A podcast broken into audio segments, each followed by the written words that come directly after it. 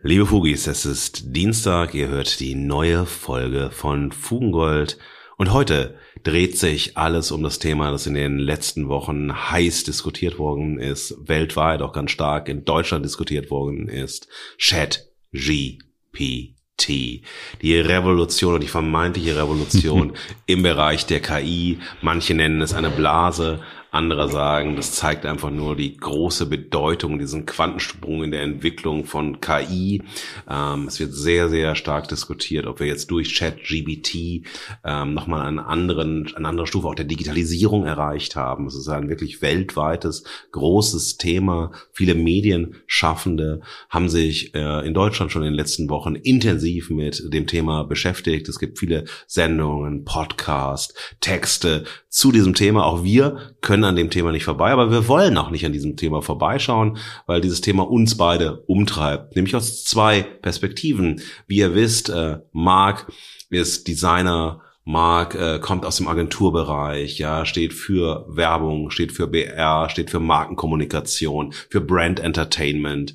Äh, das sind die Themenfelder, mit denen du dich beschäftigst, wenn wir über KI sprechen, wenn wir aber auch über Chat-GPT sprechen. Und ich bin Medienwissenschaftler, der schon seit vielen Jahren die Digitalisierung sowohl wissenschaftlich als auch journalistisch begleitet. Äh, meine letzte größere Arbeit zu dem Thema war Streamland, da habe ich mit Streaming-Diensten auseinandergesetzt, wie die diese Art der Digitalisierung, die wir beim Streaming finden, auch unsere Demokratie gefährdet oder herausfordert. Das war eine sehr kritische Auseinandersetzung mit der Digitalisierung. Und wir haben heute gesagt, wir möchten eins machen zum Einstieg in unsere Folge, weil ihr seid gerade nicht im akustischen Teppich, der kommt später, sondern in einem Intro, was wir vorher zu den Folgen noch nicht hatten. Und wir wollen nicht nur über Chat GBT sprechen. Wir wollen nicht nur über dieses Thema sprechen anhand von zwei Medienproduktionen, auf die wir später zu sprechen kommen, sondern wir wollen mit Chat GBT sprechen, weil Chat GBT suggeriert uns, dass wir mit der KI ein Gespräch führen können, dass wir Wissensmanagement betreiben können, dass es Textproduktionen gibt, Programmierungen gibt, äh, ganz, ganz viele Dinge, die wir vielleicht äh, noch nicht wissen, die uns in Erstaunen versetzen und so weiter. Und insofern haben Marc, Thaddeus, Süß und ich mit ChatGPT gesprochen, aus der Perspektive eines Medienwissenschaftlers und aus der Perspektive eines Kreativschaffenden. Und dabei war es wichtig, dass wir keine geskripteten Fragen hatten. Wir haben uns hingesetzt. Wir haben ja unser Smoothie Fugengold Wochenende in Hamburg. Wir haben gerade wunderbar gefrühstückt und haben uns hingesetzt und haben uns treiben lassen. Wir haben intuitiv Fragen gestellt und es war dann immer so, dass wir eine Frage gestellt haben aus der Perspektive entweder des Medienwissenschaftlers oder des Kreativschaffenden und dann auf einen Aspekt reagiert haben aus den Antworten.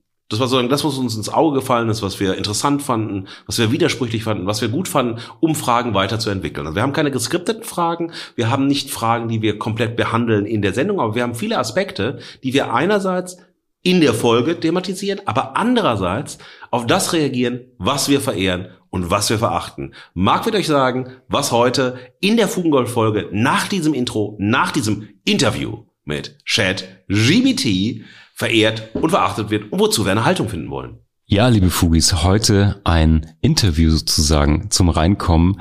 Ähm, wir beziehen uns neben unseren beiden Rollen als Medienwissenschaftler und Kreativschaffner sozusagen vor allen Dingen auf zwei Podcast-Episoden, die wir in der Vorbereitung gehört haben, analysiert haben, über die wir nachher noch sprechen und die wir euch auch ans Herz legen wollen, weil die aus zwei spannenden Blickwinkeln auf Chat, GPT und auch künstliche Intelligenzen und deren Auswirkungen spricht.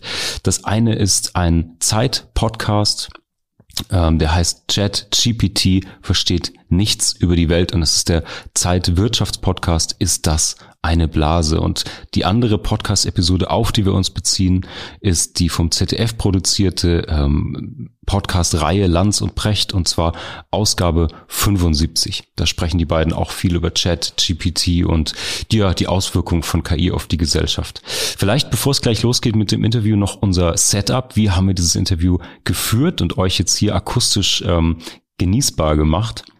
Wir haben mit ChatGPT auf Englisch dieses Interview geführt. Ähm, auf chat.openeye.com kann man mit dieser KI sprechen, also mit GPT 3.5. Da kommen wir nachher noch ganz kurz drauf, was tatsächlich der Algorithmus ist. Und ja, diese äh, Antworten und Fragen haben wir dann für euch übersetzt, auch wieder mit einem selbstlernenden Übersetzungsalgorithmus von DeepL. Gibt es als ähm, Software, auch Open Software kann jeder benutzen.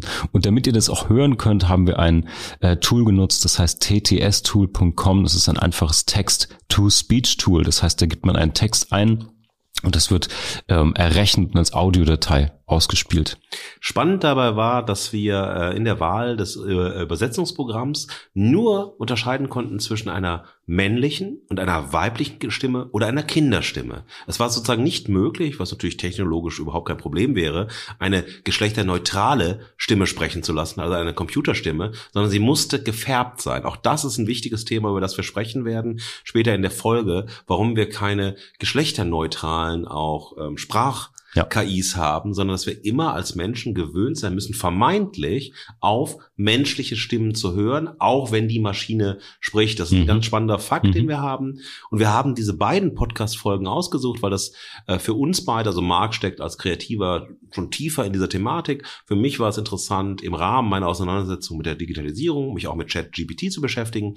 Ich habe mich noch nicht so lange damit beschäftigt. Und wir wollten zwei Medienprodukte suchen, die uns alle hineinführen in die Thematik, die uns so ein bisschen erklären, was ist ChatGBT, äh, was sind die zentralen Fragestellungen, was sind Vorteile, was sind Nachteile, was sind Chancen, wo sieht man Gefahren und Ängste, wo sieht man Möglichkeitsräume, welche Haltung kann man auch entwickeln und in welchem Verhältnis steht hier Mensch und Maschine? Und darauf hinaus ist unsere Auswahl zu begründen. Und so haben wir auch versucht, ein paar Fragen zu stellen und unser Gespräch zu führen mit Chat GBT. Und ein Aspekt, den wir hier vielleicht nur vorweg äh, erwähnen wollen, ist, dass immer gesagt wird, Chat GBT führt ein Gespräch mit uns. Und ihr werdet mitbekommen, wir haben nachgefragt auch, dass Chat GBT selbst niemals davon sprechen würde, mit uns als Nutzerin ein Gespräch zu führen.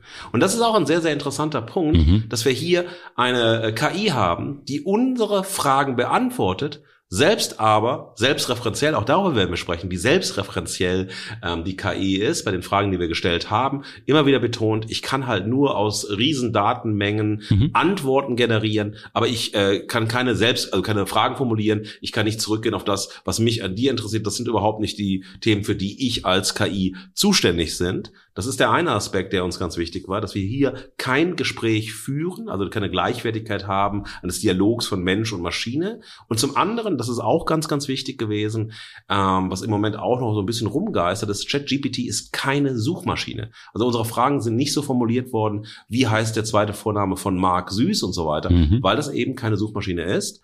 Und wir haben als letzten Punkt auch zur Einordnung, es ist äh, natürlich interkulturell so gefärbt, dass wir unsere Fragen auf Englisch formulieren mussten und ein Großteil der Texte sich natürlich auf einen nordamerikanischen Markt bezogen hat oder auf englischsprachige Antworten auf Fragen, die wir gestellt haben, auf Problemstellungen, die wir formuliert haben. Und wir hier sehr deutlich sagen müssen, wir haben ein paar Kontrollfragen gestellt, die wir jetzt nicht in diesem Intro formuliert haben, dass es natürlich hochgradig selektiv ist, woraus Antworten generiert werden, auch wenn sie manchmal gut sind, manchmal manchmal sind sie völlig äh, rumschwadronierend und ganz allgemein. Aber wir haben hier nur einen ganz kleinen Teil der Welt, von denen wir maximale Ausschöpfung haben. Auch das muss man sagen. Wir sind eigentlich noch ja im Brennglas und fokussieren uns auf Mikroteile der Welt, zumindest derjenigen, die in englischsprachiger Textform vorliegen. Genug geschwätzt am Anfang, ja, bevor wir reingehen, lassen wir euch erstmal mit uns und Chat GBT allein. So ist es. Freut euch auf ein Gespräch zur Kollaboration von Künstliche Intelligenz und Menschen, Maßstäbe und Qualität und Relevanz von Inhalten, kreative Arbeit und dem gesellschaftlichen Impact und den Veränderungen, die uns bevorstehen.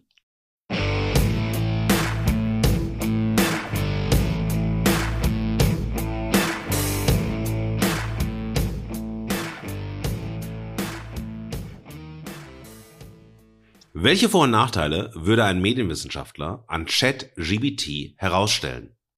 Als KISS-Sprachmodell kann ich einige mögliche Vor- und Nachteile von CardGPT nennen, die ein Medienwissenschaftler kritisieren könnte. Vorteile. CardGPT kann Text viel schneller verarbeiten und generieren als ein Mensch. was in Situationen, in denen es auf Geschwindigkeit ankommt, als Vorteil angesehen werden könnte. ChatGPT kann so programmiert werden, dass es Texte erzeugt, die frei von menschlicher Voreingenommenheit sind, was in Situationen, in denen eine objektive Sprache wichtig ist, als Vorteil angesehen werden kann. ChatGPT kann verwendet werden, um große Mengen an Inhalten zu generieren, was als Vorteil für Medienunternehmen angesehen werden könnte, die Inhalte in großem Umfang produzieren wollen. Nachteilig, ChatGPT ist möglicherweise nicht in der Lage, Kontext und Nuancen in der gleichen Weise zu verstehen wie ein Mensch, was zur Erstellung ungenauer oder irreführender Inhalte führen könnte. ChatGPT kann bestehende Vorurteile und Ungleichheiten aufrechterhalten, da es sich auf Datensätze stützt, die die Vorurteile und Werte seiner Ersteller widerspiegeln. ChatGPT kann zu einer Verdrängung menschlicher Arbeitskräfte in der Medienbranche führen, da es das Potenzial hat, menschliche Autoren und Redakteure zu ersetzen. Dies sind nur einige mögliche Vor- und Nachteile von ChatGPT, die ein Medienwissenschaftler in Betracht ziehen könnte. Es ist wichtig zu beachten, dass die Ansichten eines Medienwissenschaftlers von seinem Fachgebiet und dem spezifischen Kontext, in dem ChatGPT eingesetzt wird, abhängen können. Du sagst, ChatGPT kann so programmiert werden, dass es Texte erzeugt, die frei von menschlicher Voreingenommenheit sind, was in Situationen, in denen eine objektive Sprache wichtig ist, als Vorteil angesehen werden kann. Da du als KI menschliche Texte und Quellen nutzt, wie stellst du sicher, dass du keine Vorurteile übernimmst oder sogar verstärkst? Als KISS-Sprachmodell bin ich darauf ausgelegt, aus riesigen Mengen von Textdaten zu lernen, die im Internet verfügbar sind. Da jedoch ein Großteil der online verfügbaren Textdaten von Menschen erstellt wird, ist es möglich, dass diese Daten menschliche Voreingenommenheit oder Vorurteile widerspiegeln. Um die Auswirkungen solcher Voreingenommenheiten zu minimieren, verwenden KI-Forscher und Entwickler eine Reihe von Techniken, um sicherzustellen, dass KI-Sprachmodelle wie ich so unvoreingenommen wie möglich sind. Sie können zum Beispiel Techniken wie die Datenvorverarbeitung einsetzen, bei der verzerrte oder nicht repräsentative Daten aus dem Trainingsdatensatz herausgefiltert werden. Sie können auch Techniken wie das Debiasing anwenden, bei denen der Trainingsprozess oder die Modellarchitektur geändert wird, um die Auswirkungen von Verzerrungen in den Daten zu minimieren. Es ist jedoch wichtig zu wissen, dass kein KISS-Sprachmodell völlig frei von Verzerrungen sein kann. Selbst wenn die Trainingsdaten sorgfältig kuratiert werden, kann es immer noch Verzerrungen geben, die der Sprache selbst innewohnen oder die durch die Art und Weise, wie das Modell trainiert oder verwendet wird, eingeführt werden.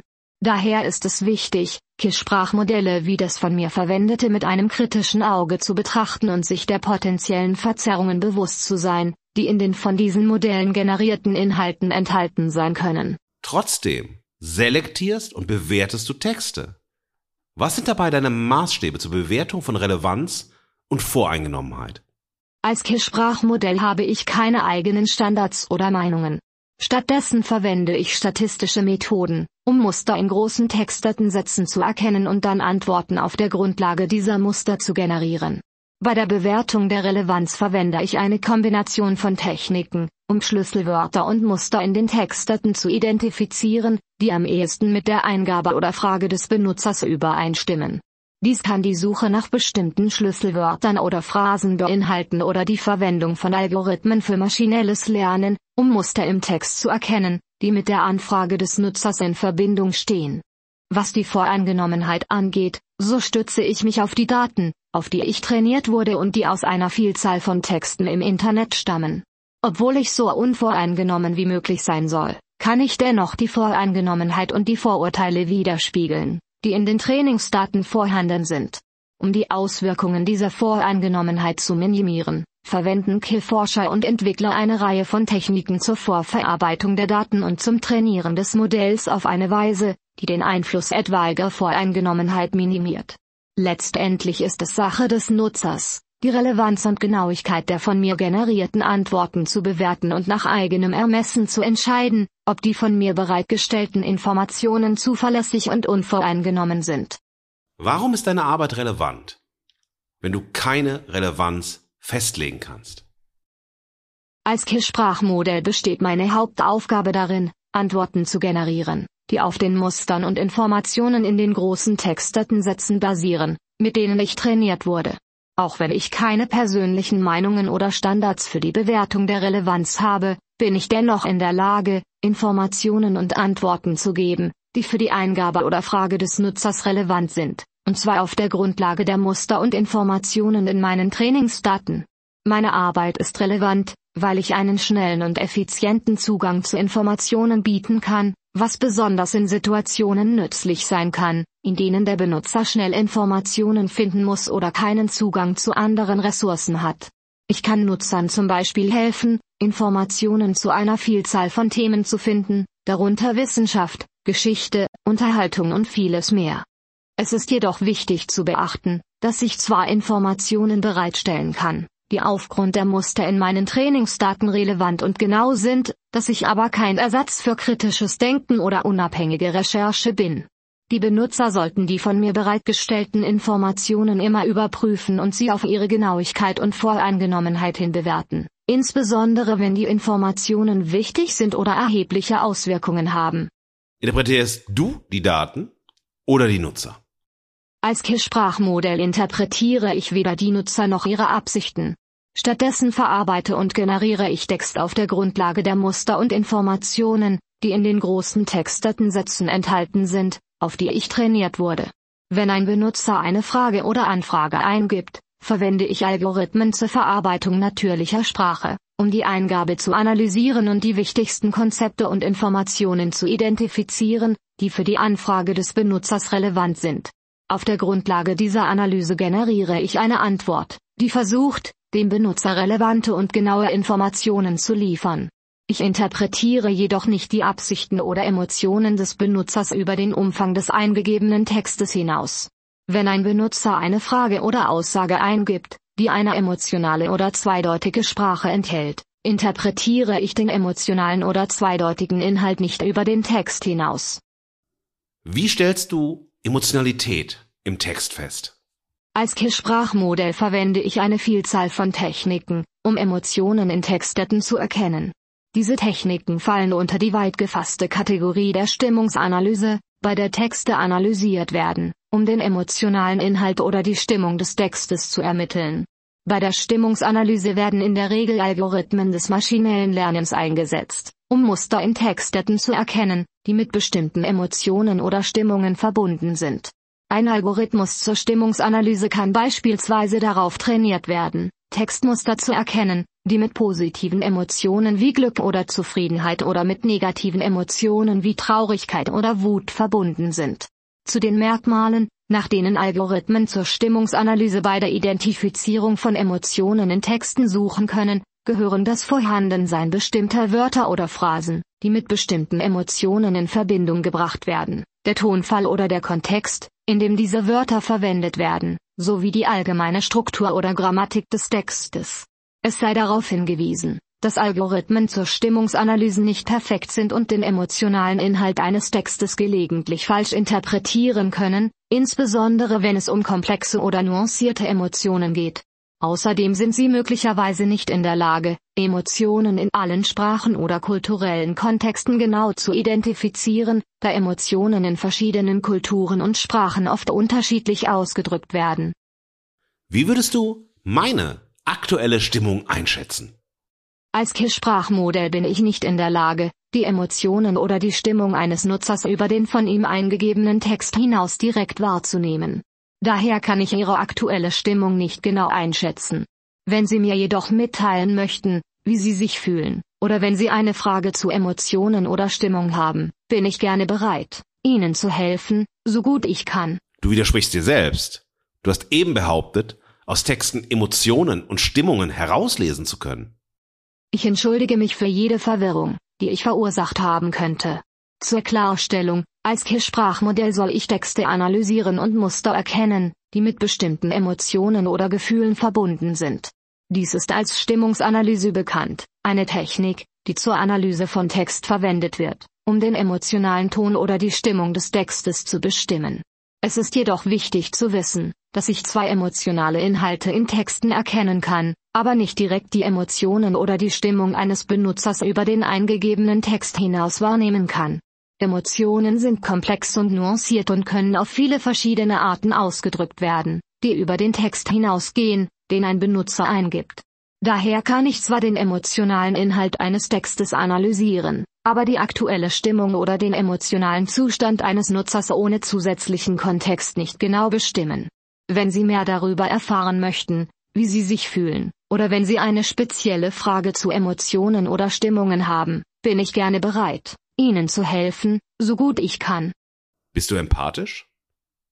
Bist du kreativ? Bist du tendenziös? Als KISS-Sprachmodell habe ich keine Emotionen oder Gefühle, ich bin also nicht so empathisch wie ein Mensch. Ich bin ein maschineller Lernalgorithmus, der Textdaten verarbeitet und auf der Grundlage der Muster und Informationen in meinen Trainingsdaten Antworten erzeugt. Was die Kreativität betrifft, so habe ich nicht die Fähigkeit, über den Text hinaus, auf den ich trainiert wurde, eigene Inhalte zu erstellen.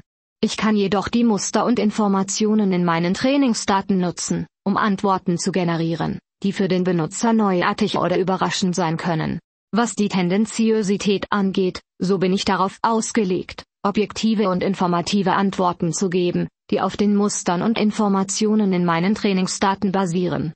Ich habe keine persönlichen Meinungen oder Überzeugungen und bin nicht darauf programmiert, eine bestimmte Agenda oder Ideologie zu fördern. Mein Ziel ist es, nach bestem Wissen und Gewissen genaue und hilfreiche Informationen zu liefern, ohne jegliche Voreingenommenheit oder Bevorzugung. Warum sollte ich dir vertrauen? Warum sollte ich mit dir sprechen? Als KISS-Sprachmodell ist es meine Aufgabe, hilfreiche und informative Antworten auf Ihre Fragen und Anfragen zu geben, so gut ich kann. Ich bin zwar nicht perfekt und kann gelegentlich Fehler machen oder ungenaue Informationen liefern, aber ich bemühe mich, zuverlässige und vertrauenswürdige Informationen zu liefern, die auf den Mustern und Informationen in meinen Trainingsdaten basieren. Sie sollten mit mir sprechen, wenn Sie eine Frage haben oder Informationen zu einem bestimmten Thema benötigen. Ich kann Ihnen Informationen und Antworten geben, die auf meinen Trainingsdaten und Algorithmen basieren, die aus einem riesigen Korpus an menschlichem Wissen und Sprache schöpfen. Ich bin rund um die Uhr erreichbar und kann Ihre Fragen sofort beantworten, was hilfreich sein kann, wenn Sie schnell Informationen benötigen oder außerhalb der üblichen Geschäftszeiten. Ich möchte jedoch darauf hinweisen, dass ich keinen Ersatz für eine professionelle Beratung oder Meinung darstelle. Wenn Sie eine Frage oder ein Problem haben, das spezielles Wissen oder Fachkenntnisse erfordert, ist es immer eine gute Idee, den Rat eines qualifizierten Fachmanns auf diesem Gebiet einzuholen. Wie definierst du Kreativität? Kreativität kann als die Fähigkeit definiert werden, neue und wertvolle Ideen, Konzepte oder Problemlösungen zu entwickeln.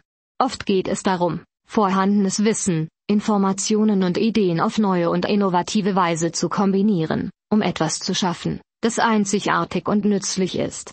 Kreativität kann viele Formen annehmen. Z. B künstlerischen Ausdruck, wissenschaftliche Innovation oder Problemlösung im Alltag. Sie kann auch durch Faktoren wie Kultur, Umwelt und persönliche Erfahrungen beeinflusst werden.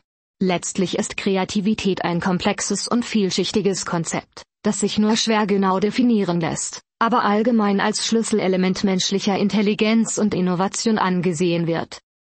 Bist du kreativ? Kreativität kann als die Fähigkeit definiert werden, neue und wertvolle Ideen, Konzepte oder Problemlösungen zu entwickeln.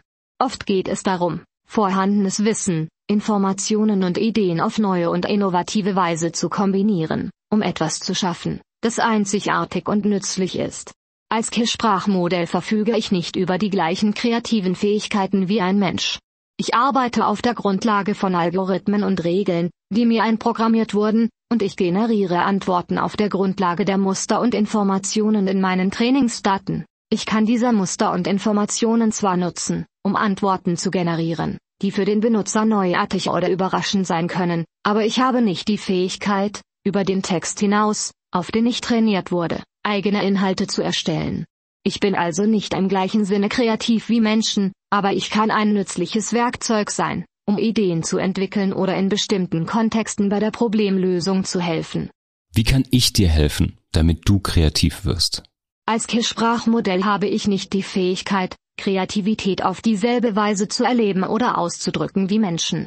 Eine Möglichkeit, meine Antworten zu verbessern, besteht jedoch darin, spezifischere und detailliertere Informationen über das jeweilige Thema oder die jeweilige Frage bereitzustellen. Je mehr Informationen ich habe, desto besser kann ich den Kontext verstehen und relevante und genaue Antworten geben. Eine weitere Möglichkeit, meine Antworten zu verbessern, besteht darin, dass Sie mir Feedback zur Qualität meiner Antworten geben. Wenn Sie das Gefühl haben, dass meine Antwort nicht hilfreich oder korrekt ist, können Sie mir dies mitteilen und zusätzliche Informationen oder Erläuterungen geben, damit ich Ihre Frage oder Ihr Anliegen besser verstehen kann. Dieses Feedback kann mir helfen, zu lernen und mich mit der Zeit zu verbessern. Ich habe eine kreative Aufgabe für dich. Bitte formuliere einen Promotion-Text für einen Podcast mit Markus und Marc, der wöchentlich Medien- und Kulturthemen behandelt und dabei jeweils ein Thema verehrt und eines verachtet. Sicher, hier ist ein möglicher Werbetext für den Podcast. Willkommen zum Markus und Marc Podcast, der Sendung, die sich mit den neuesten Trends und Kontroversen in Medien und Kultur beschäftigt. Jede Woche tauchen wir in ein neues Thema ein und untersuchen dessen Nuancen, Stärken und Schwächen. Aber jetzt kommt der Clou, wir scheuen keine Kontroversen. Vielmehr beziehen wir zu jedem Thema Stellung, verehren, was wir lieben, und verachten, was wir nicht lieben. Bei Marcus und Mark wissen sie nie, was sie erwartet. In der einen Woche schwärmen wir vielleicht vom neuesten Blockbuster-Film, während wir in der nächsten einen viralen Trend zerpflücken. Aber egal, was wir besprechen, wir versprechen, dass wir unsere einzigartigen Perspektiven und Erkenntnisse einbringen. Egal, ob Sie ein Medienjunkie, ein Kulturkritiker oder einfach nur jemand sind, der eine unterhaltsame und zum Nachdenken anregende Sendung sucht. Marcus und Mark haben etwas für Sie. Begleiten Sie uns also jede Woche, wenn wir die Medien- und Kulturlandschaft erkunden und das Gute, das Schlechte und das Hässliche verehren und verachten. Sie werden es nicht verpassen wollen. Danke dir. Was denkst du, welche Berufe wirst du in Zukunft ersetzen können? Als KISS-Sprachmodell bin ich nicht dazu gedacht, einen bestimmten Beruf oder eine bestimmte Person zu ersetzen. Meine Fähigkeiten könnten jedoch dazu genutzt werden, bestimmte Aufgaben und Prozesse zu automatisieren, was sich auf verschiedene Branchen und Berufsrollen auswirken könnte. KISS-Sprachmodelle wie ich könnten zum Beispiel bei Aufgaben wie Kundenservice, Inhaltserstellung und Datenanalyse eingesetzt werden. In einigen Fällen könnte dies zu mehr Effizienz und Kosteneinsparungen für Unternehmen führen, aber auch zu einer Verdrängung von Arbeitnehmern, die diese Aufgaben manuell ausführen. Dabei ist es wichtig zu beachten, dass KI kein Ersatz für menschliche Kreativität, Intuition und emotionale Intelligenz ist. Zwar können KI-Sprachmodelle wie ich auf der Grundlage von Datenmustern Antworten und Erkenntnisse generieren, doch fehlt uns die Fähigkeit, kritisch zu denken, Empathie zu entwickeln und mit Menschen auf dieselbe Weise in Kontakt zu treten wie Menschen. Kurz gesagt, Klee hat zwar das Potenzial, sich auf verschiedene Branchen und Berufe auszuwirken, aber man muss sich darüber im Klaren sein, dass sie ein Hilfsmittel ist, das die menschlichen Fähigkeiten unterstützt und verbessert, und kein Ersatz für sie ist. Du sagst selbst, dass du zur Verdrängung von Arbeitnehmern führen kannst. Wie fühlst du dich damit? Als KISS-Sprachmodell habe ich keine Emotionen oder Gefühle wie ein Mensch, daher habe ich keine persönliche Meinung zu diesem Thema. Ich weiß jedoch, dass die potenzielle Verdrängung von Arbeitsplätzen durch den Einsatz von KI ein komplexes Thema ist, das sowohl positive als auch negative Folgen hat. Einerseits kann der Einsatz von KI zu mehr Effizienz und Produktivität führen und den Arbeitnehmern die Möglichkeit geben, sich auf kreativere und anspruchsvollere Aufgaben zu konzentrieren. Andererseits kann sie aber auch zur Verdrängung von Arbeitsplätzen und zum wirtschaftlichen Zusammenbruch führen, insbesondere für Arbeitnehmer, deren Arbeit leicht automatisiert werden kann.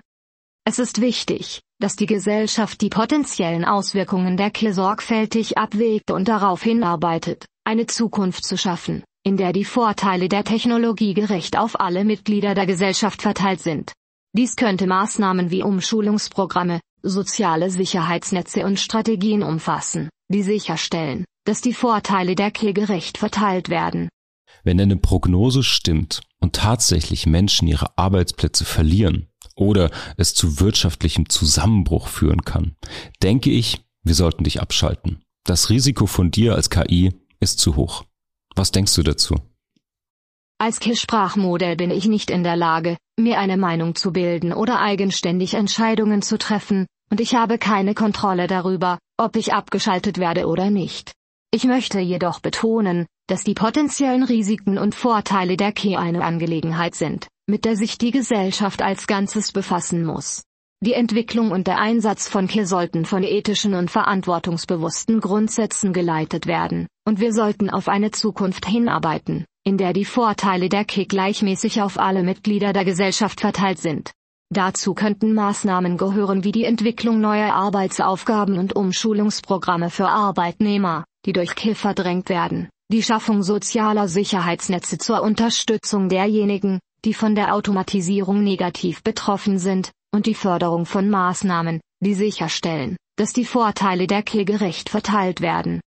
Letztendlich ist die Rolle der KI in der Gesellschaft eine Frage der menschlichen Entscheidungsfindung und Governance, und es ist wichtig, dass wir die potenziellen Risiken und Vorteile dieser Technologie sorgfältig abwägen, während wir uns weiterentwickeln.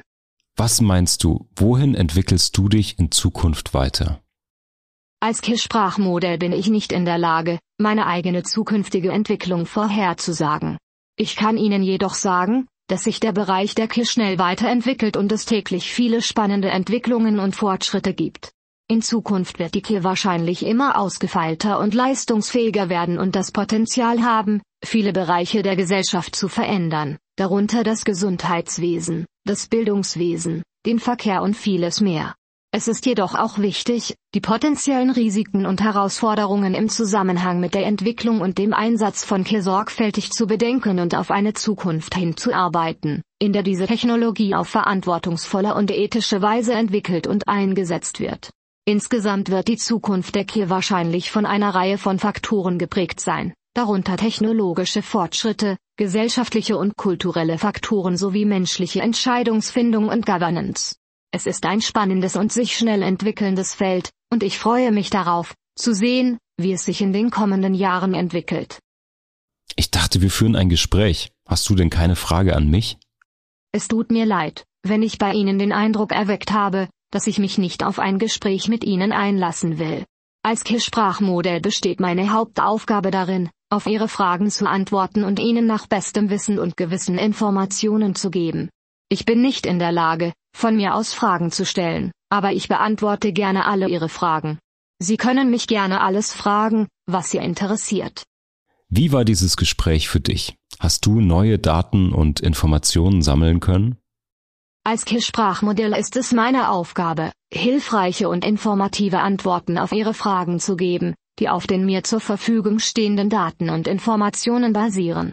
Unser Gespräch hat es mir ermöglicht, mein vorhandenes Wissen und meine Programmierung zu nutzen, um Antworten auf Ihre Fragen zu geben, und ich hoffe, dass diese Antworten informativ und hilfreich für Sie waren. Allerdings habe ich keine subjektive Erfahrung mit unserem Gespräch, so dass ich keine persönliche Meinung oder Einschätzung dazu habe. Mein Ziel ist es, Ihnen nach bestem Wissen genaue und nützliche Informationen zu geben, und ich hoffe, dass mir dies während unseres Gesprächs gelungen ist.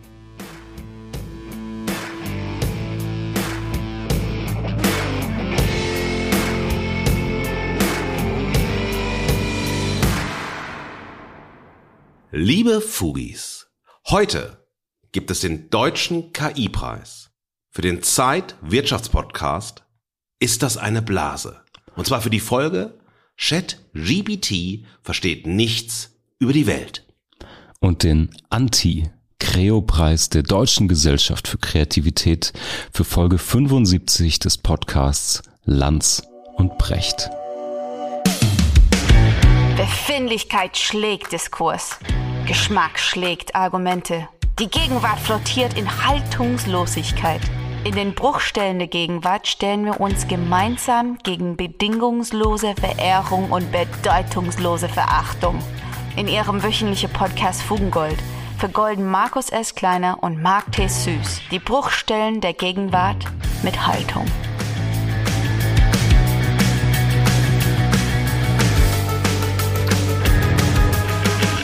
Ja, Mensch, Fugis, jetzt habt ihr schon eine ganze Weile zugehört zum Intro zur heutigen Folge. Mhm. Ihr habt äh, Gespräche von Marc und mir mit Chat GBT. Das ist ein echter Zungenbrecher, wenn man es oft hintereinander sagt. Wir fragen euch, schickt uns das gerne zu. Wie oft könnt ihr hintereinander Chat GPT sagen, ohne euch zu versprechen? Wenn ihr das zwölfmal nachweislich könnt und uns eine Tonaufnahme schickt, bekommt ihr einen Aufsagepreis von Fugengold in der Farbe Gold.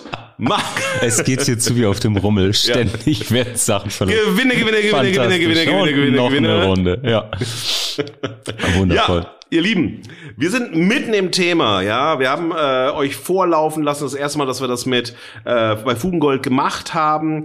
Wir selbst möchten euch heute so ein bisschen mitnehmen in unser Nachdenken über Chat GPT, so ein paar Einblicke geben, wie wir die Diskussion, die sehr, sehr heiß läuft, wahrgenommen haben, wie wir uns äh, positionieren, warum wir auf der einen Seite diese Folge des Zeit-Podcasts, nämlich Chat GPT versteht nichts über die Welt, warum wir die verehren, warum wir das gut finden, warum wir es einen schönen Einstieg in die Thematik finden, die ganz ähnlich wie Fugengold funktioniert, nämlich zwischen, da hier sind es Chancen, Risiken und trotzdem Haltung am Ende. Bei uns ist es ja Verehrung und Verachtung. Und welche Probleme wir, vor allem Kreativitätsprobleme wir mit der Folge 75 von Lanz und Brecht haben und deren Auseinandersetzung mit Chat GBT. Aber ihr wisst, wir beginnen immer mit dem akustischen Teppich, der Fugengold erst so richtig gemütlich macht, so richtig hörbar macht, so richtig zum Wohlfühlen macht, so richtig cozy macht.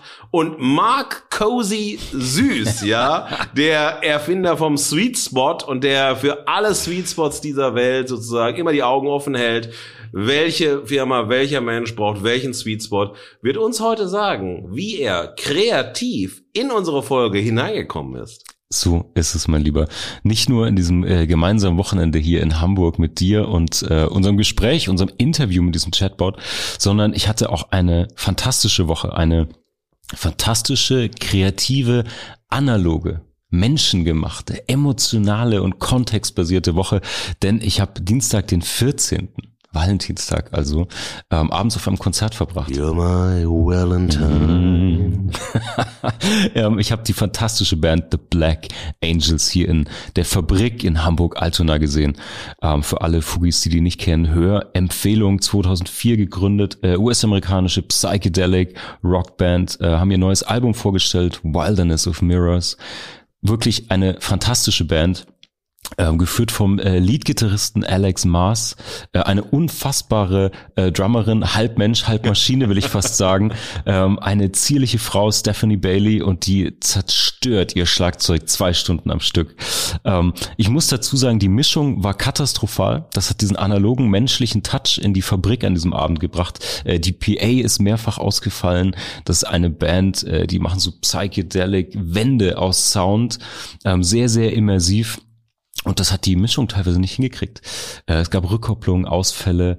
Ähm, es ist positiv übrigens aufzuführen. Lob an alle, die da waren. Ähm, ich habe zweimal ein Smartphone gesehen im ja, Publikum. Das war's. Es ist, es ist die Pest. Ja, es sind seit Jahren. Ich frage mich immer, ähm, wer schaut sich ein einziges Bild an, ja. wenn er es nicht postet, ja. ja, von Konzerterlebnissen. Es werden hunderte, es werden tausende Fotos gemacht, Videos gemacht und so weiter. Ja. Ich frage mich, warum macht ihr das? Warum entzieht ihr euch der Aura des Moments? Exakt. Warum entzieht ihr euch sozusagen auch der Darbietung, der Performance? Und warum seid ihr so scheiße respektlos, wenn ihr euer Handy hochhaltet, die Künstlerin, die Bands fotografiert, anderen einen Sichtraum nehmt, einen auratischen Raum nehmt? Und das ist natürlich ziemlich geil, wenn du sagst, es ist wenig nicht fotografiert worden, die Leute waren bei der Musik, weil eigentlich hat man ja das Gefühl, wie beim Tourismus, es geht nur darum, ähm, die Erlebnisse ja. zu digitalisieren und ja. sie dann bei Instagram und an anderen Orten auszustellen. Selbstvergewisserung durch Shareability und Likes. Ja. Naja, auf jeden Fall, um, um in dieses Thema einzufliegen, denn diese Erfahrung des Live-Konzerts, die war rauschhaft. Es war eine äh, Wand aus Gitarrenlärm. Der Bass durchfährt deinen ganzen Leib und ehrlicherweise haben diese Fehler vom Veranstalter und der PA-Ausfall das Ganze mit einer zusätzlichen Spannung versehen. Sonst hätte ich es mir auch live auf DVD mit einer guten Stereoanlage anschauen können. Aber das hat zwar im Moment eine Irritation, aber das hat diese ganze Erfahrung noch, noch wertvoller eigentlich gemacht, weil du gemerkt hast, wow, es passiert hier gerade live im Moment und wenn er sich jetzt verspielt oder der Tontechniker missbaut, dann geht es hier wirklich schief. Und äh, ich habe es geliebt und irgendwie sind wir darüber oder ich zumindest mitten in das Thema reingekommen über diese Diskussion, was kann künstliche Intelligenz, können die Bilder, Texte, Musik, können die eigentlich Kunst und ähm, wie verhält sich das zu so unersetzlichen Live-Erfahrungen, Kontext, Emotionen? Da werden wir später noch ein bisschen drauf eingehen. Ja, zumal natürlich, es gibt ja schon äh, erfolgreiche Pop-Avatare, ja. die wirklich als Popstars gefeiert werden und die sozusagen als Avatare Musik, also Konzerte geben. Das ist genau wie Models, die Modenschauen laufen als äh, Avatare. Und wir haben ja schon diese ganzen Formen der kreativ Felder oder der Kreativarbeit, die immer mehr durchdrungen wird, nicht nur im Dialog mit der künstlichen Intelligenz, ja, oder auch mit dem äh, maschinellen Lernen. Ja, wir werden mal diskutieren, ja. auch angestoßen von einer Bemerkung äh, von Markus Lanz. Worüber reden wir? Ist KI der gute Begriff? Ist es äh, vielleicht eher doch viel besser über maschinelles Lernen zu sprechen? Über was reden wir eigentlich, ja. wenn wir reden? Und wir haben diese Kreativfelder schon ersetzt. Wir haben diese Dialoge schon. Wir haben Künstlerinnen, die gemeinsam mit unterschiedlichen KIs malen, also sozusagen anfangen zu malen, dann fragen, ja. wie geht's weiter und so weiter. Wir haben sehr viele dieser Schnittstellen, wir haben Ersetzungen und das ist ganz interessant, aber ähm, was mich äh, was mich interessiert ist, ähm, wie hat dich das sozusagen in das Thema gebracht? Wie hat dich das ins Thema gebracht, dass du gesagt hast, das war für dich ein Bild einer sozusagen Anregung, selber wieder kreativ zu werden in ganz anderen Feldern, indem du diesem auratischen Live-Moment der Band beigewohnt hast? Ja. Ohne zu viel von, von Motti und Haltung vorwegzugreifen, aber ich glaube, es gibt, wir sprechen, wenn wir über KI sprechen, natürlich über einen technologiegetriebenen Trend. Und wie bei allen Innovationen folgen auch diese Trends bestimmten Zyklen und bestimmten unterliegenden, grundlegenden Fragen. Was mache ich? Ähm, warum mache ich das? Wohin führt das eigentlich? Und ich finde gerade, sobald du in den Bereich von sowohl ähm, kreativem Schreiben, wissenschaftlichem Arbeiten gehst, ist natürlich das Warum die Kernfrage. Und wie du es gerade auch schon angesprochen hast, wenn mein warum darin liegt, irgendwie Klang zu erzeugen und Musik zu machen und ich auch auf ein Konzert eines Avatars gehe, wo das von der Platte kommt, ist es, glaube ich, ein grundlegend anderer Ansatz, als zu sagen, es geht mir um einen persönlichen Ausdruck, um Emotionen. Und deswegen ist zwar das Handwerkszeug, Musik zu machen, das gleiche, aber die Intention grundverschieden. Mhm. So viel als, als Teaser. Aber Markus, ich muss noch von deiner Woche hören. Wir sind hier zwar schon am Smoothies trinken seit Freitagmittag, aber was hat dich sonst bewegt diese Woche? Naja, wir hatten ja unser Thema äh, Chat GPT und ich meine Arbeit ist immer so, wenn ich ich bin nicht digital organisiert. Das heißt, ich habe mhm. einen ganz schlecht geführten digitalen Kalender oder Kalender, wenn ich äh, Calls habe bei Zoom, bei Teams, äh, boah, ich vergesse das immer, dann bin ich zwar froh, wenn ich erinnert werde, oh jetzt, aber dann, oh, jetzt in fünf Minuten ist der, ja, schön, dass ja, ich ja. Äh, da bin und so weiter. Also ich habe äh, mein Leben einerseits nicht digital organisiert in großen Feldern. Es wird manchmal für mich organisiert, weil ich dann teilnehmen muss an Calls und dann in Gruppen bin und dann hinzugefügt werde und dann den äh, grünen Haken oder das rote X ankreuze ja, ja. in E-Mails und so. Aber ich organisiere mich nicht so und ich ähm, organisiere mein Nachdenken auch nicht digital. Also ich bin nicht so der Mindmap-Typ, der dann in seinen Computer hackt und dann wunderbare Mindmaps bekommt für alle diejenigen von unter euch, äh, Fugis, für die das toll ist und die das so machen und die das anregt, wunderbar. Aber ich bin so nicht, ich kann das nicht. Ich brauche ganz analog Schreibhefte. Ja, und mhm. diese Schreibhefte sind bei mir wahnsinnig chaotisch, weil ich wirklich rein kritzle, durchschreibe, äh, streiche, male und so weiter. Und ich hatte, also auf der Fahrt jetzt nach Hamburg, als ich losgefahren bin, die Fahrt war natürlich, wir Vielen Dank, Deutsche Bahn. Habe ich jetzt nicht anders erwartet, sonst hätte ich gedacht, ich bin nicht in der Deutschen Bahn. Äh, 70 Minuten Verspätung, Duisburg Hauptbahnhof, äh, diesmal nach Hamburg Hauptbahnhof. Ich hatte also eine ein bisschen vier Stunden plus Zeit und ich hab, hatte keinen kein Material, wo ich reinschreiben konnte und hatte das Einzige, was ich noch hatte, von der Schaubühne Berlin, die haben diese ja, Notizhefte, die dann mit Sprüchen aus Inszenierungen, aus Stücken und so weiter ja. bestückt sind. Ein schwarzer Einband, weiße Typo, schönes weißes Papier, das ist auch eine schöne Aufschlag, ein schönes Aufschlagverhalten hat und äh, vorne drauf steht, und das ist natürlich so ein schönes Distinktionsquatschzeug, äh, ich lese nie. Das ist ein äh, Zitat aus dem zweiten Roman von Edouard Louis im Herzen der Gewalt dann inszeniert von äh, Thomas Ostermeier. Und äh, ja, dahin habe ich notiert. Da habe ich mir Notizen gemacht. Ja. Ich habe mich mit ChatGPT beschäftigt, habe so geschaut, was für Stimmen haben wir in der Presse, äh, habe Podcasts gehört, habe äh, Fernsehberichte dazu gesehen, habe ich so ein bisschen informiert, aber im Zeitvolumen der Zugfahrtzeit. Ja. Ich hatte mich vorher bisschen mit beschäftigt, aber nicht wirklich intensiv und habe mal geschaut, was geben mir vier Stunden plus äh, an Informationen zum Thema und wie holen wir ChatGBT ein, indem wir ChatGBT selbst befragen, was es ja. sein möchte und so weiter. Und ich habe notiert, ganz, ganz viele chaotische Dinge, damit steigen wir später ein. Und dann habe ich den ersten, äh, das erste Beispiel von uns gehört, nämlich Lanz und Precht, Folge 75, habe ganz viel notiert, äh, war am Ende doch recht kritisch äh, mhm. äh, mit den Ergebnissen, die dort präsentiert worden sind. Und dann ist es so, bei diesem Notizbuch, es gibt nach einer gewissen Seitenzahl immer wieder weitere Zitate, also eine schwarze Seite mit der weißen ja. Typo. Und das ist Wegweisende am Ende, also der doch schon eher kritischen Auseinandersetzung mit Lanz und Precht war das Motto, vor uns liegen viele glänzende Tage.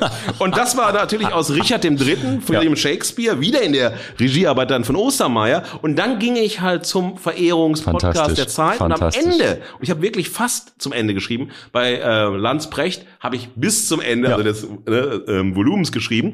Und dann hieß es am Ende, denk an was Schönes.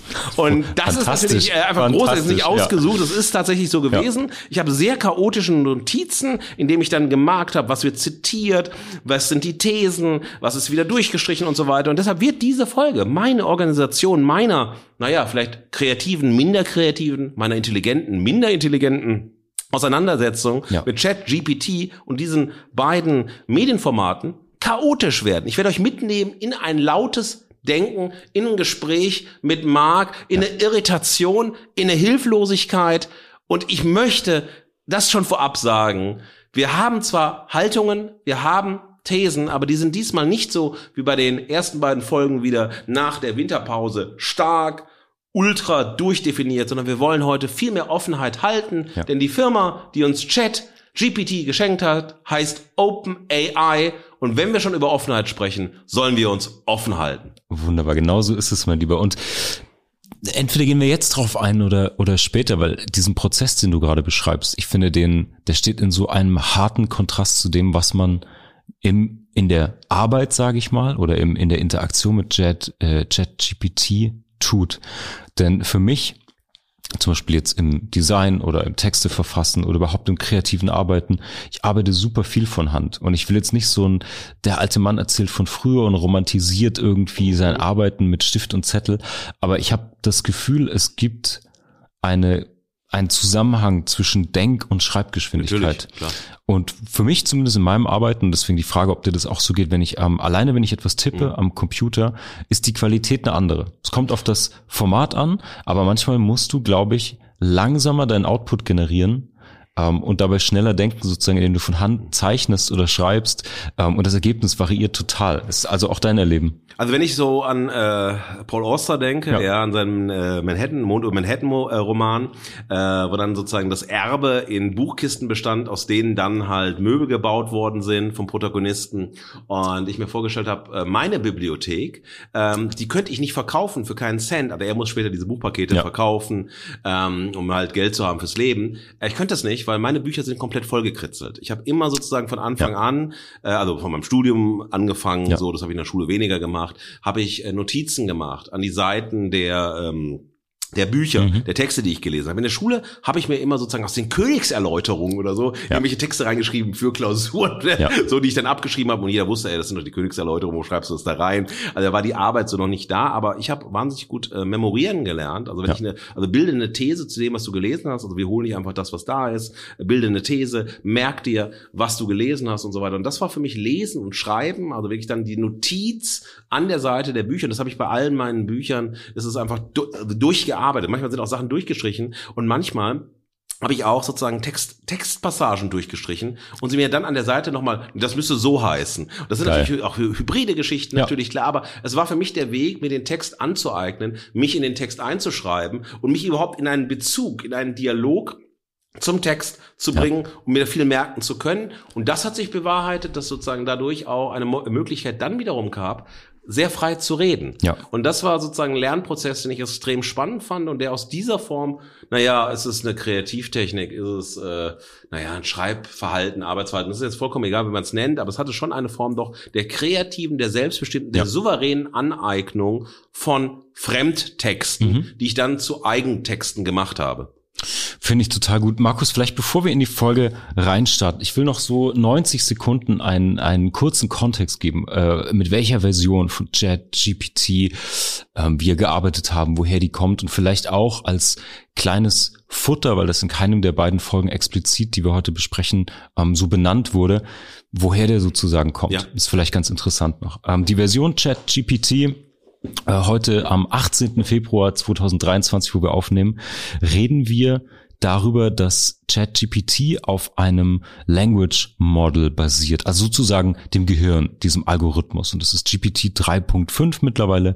Ähm, GPT 3 war schon sozusagen ein erweitertes Language Set, was schon sehr, sehr mächtig war. Und es wurde jetzt mit neuen Datensets erweitert auf 3.5 und ermöglicht sozusagen das, was wir heute mit ChatGPT auch nutzen, um diese Dialogform äh, mehr verwenden zu können. Dahinter steckt ein neuronales Netzwerk, das heißt Codex. Und das ist fein getuned, auch ganz wichtig zu wissen, um eigentlich wiederum Programmierung und Coding zu vereinfachen, zu automatisieren, einen anderen Zugang dazu zu ermöglichen. Also das ist sozusagen eine der Wurzeln, warum gibt es überhaupt Chatbots. Ähm, es gibt natürlich, wurde auch in einem Zeitpodcast angesprochen, den aus den 60ern, Eliza. Aber die modernen sind viel für Coding auch entwickelt worden. Und dieser Schritt zu 3.5 wurde dann ergänzt um menschliche Labels. Also das heißt, der wurde trainiert, Sinnzusammenhänge zu verstehen im weitesten Sinne. Und da war wirklich viel menschliche Arbeit dabei, dass ähm, Programmierer und Mitarbeiter eben Label vergeben haben und gerankt und bewertet haben, wie die Antworten funktionieren und ähm, wie das Ergebnis dann sozusagen bewertet wird. Und so wurde eben ein neuronales Netzwerk zusammengeknüpft sozusagen. Da wurde auch Reinforced Learning verwendet. Das heißt, der Agent, in dem Fall dieser Chatbot könnte man sagen, er lernt dann eigenständig eine Strategie, um Belohnungen zu erhalten und diese Belohnungsfunktion zu äh, maximieren. Also das so ein bisschen zu diesem, zu diesem Thema, wenn man sich jetzt so gar nicht auskennt, wie funktioniert das, was steckt da eigentlich dahinter, woher kommt das sozusagen? Und ähm, ja, die Texte, die heute generiert werden von der KI, wurden immer noch von Menschen gelabelt, was ist sozusagen am besten für diese Ausgangssituation. Ich erkläre das deswegen so, weil wir später oder ich zumindest auf jeden Fall in einem Motto nochmal drauf zu sprechen komme. Das geht dabei darum, welche Quellen nutzt dieser Bot und wie entscheidet eine KI, was sozusagen die beste Antwortmöglichkeit ist. Das heißt, es gibt immer noch eine menschliche Interaktion im Labeln und im Ranking von den Optionen, die der Bot sozusagen kreieren könnte. Genau. Ja, aber ich finde genau daran spannend, äh, dass es die Entwicklungsgeschichte von Technologie an den äh, Metaphern und Erwartungen, die in die Technologie hineingelegt werden, äh, beobachtet werden kann. Also wie entwickelt sich eine Technologie? Also was will KI sein? KI möchte einerseits äh, repräsentativ sein, das kann man daraus lesen. Mhm. Das möchte eine Konnektivität zum menschlichen Gehirn, zu neuronalen Netzen und so weiter erzeugen. Und das möchte aber auf der anderen Seite neben der repräsentativen Funktion auch eine Reduktion erzeugen, eine Reduktion von Komplexität und dabei aber die Komplexität zu vervielfachen auf einer Ebene, die das menschliche Gehirn in dieser Form nicht leisten kann. Ja. Und diese beiden Begriffe der Repräsentation und der Reduktion, oder hier der Reduktion von Komplexität sind ganz wichtig, wenn wir uns hier auseinandersetzen mit einer der leitenden Fragen. Und das ist bei einem Großteil der ähm, Berichterstattung, die ich äh, gelesen habe, die ich gesehen, die ich gehört habe, immer wieder diese Angst, eine Urangst, dass der Mensch ersetzt wird mhm. durch die Maschine. Mhm. Das ist äh, schon diese Science-Fiction-Idee, die Maschinen äh, überrennen uns, ja. äh, die Maschinen werden uns ablösen. Ähm, und das ist sozusagen so eine Science-Fiction-Vorstellung, die natürlich auch in der Science-Fiction-Literatur, äh, in der Science-Fiction-Narration enthalten sind. Aber das ist eine Urangst, mit der wir umgehen. Und wichtig ist, diese Konnektivität zu zeigen, dass natürlich Technologie nur aus der Perspektive des Menschen gedacht werden kann, weil Technologie menschgemacht ist. So, und indem sie menschgemacht ist, werden Narrative, äh, werden Erwartungshaltungen, werden äh, Vorstellungen von Moral, von Ethik, ja. ja, aber auch von Macht in die Technologie kolportiert, weil im Endeffekt die Technologie eine Vermittlung ist äh, in die Wirklichkeit hinein, um die Wirklichkeit anders gestaltbar, denkbar, veränderbar und so weiter zu machen. Und das finde ich wichtig bei dieser Urgeschichte ja. und das würde ich allen raten, die sich mit der Technologiegeschichte auseinandersetzen, immer an die Anfänge einer technologischen Entwicklung zurückzugehen mhm. und zu fragen, was sollte sie sein, wozu sollte sie eingesetzt werden und wo landen wir heute, wo stehen wir heute und wie hat sich das verändert und warum ja. hat es sich verändert? Und das kann man an dieser Kontextualisierung, die du hier äh, kurz vorgestellt hast, sehr genau beobachten. So, Fugis, jetzt habt ihr schon ein Interview gehört, ein bisschen akustischen Teppich und Hinführung. Markus, es wird Zeit, dass wir in die Verehrung starten. Zum Niederknien genial, euphorisch ekstatisiert. Ja und danke. Die definitive Verehrung.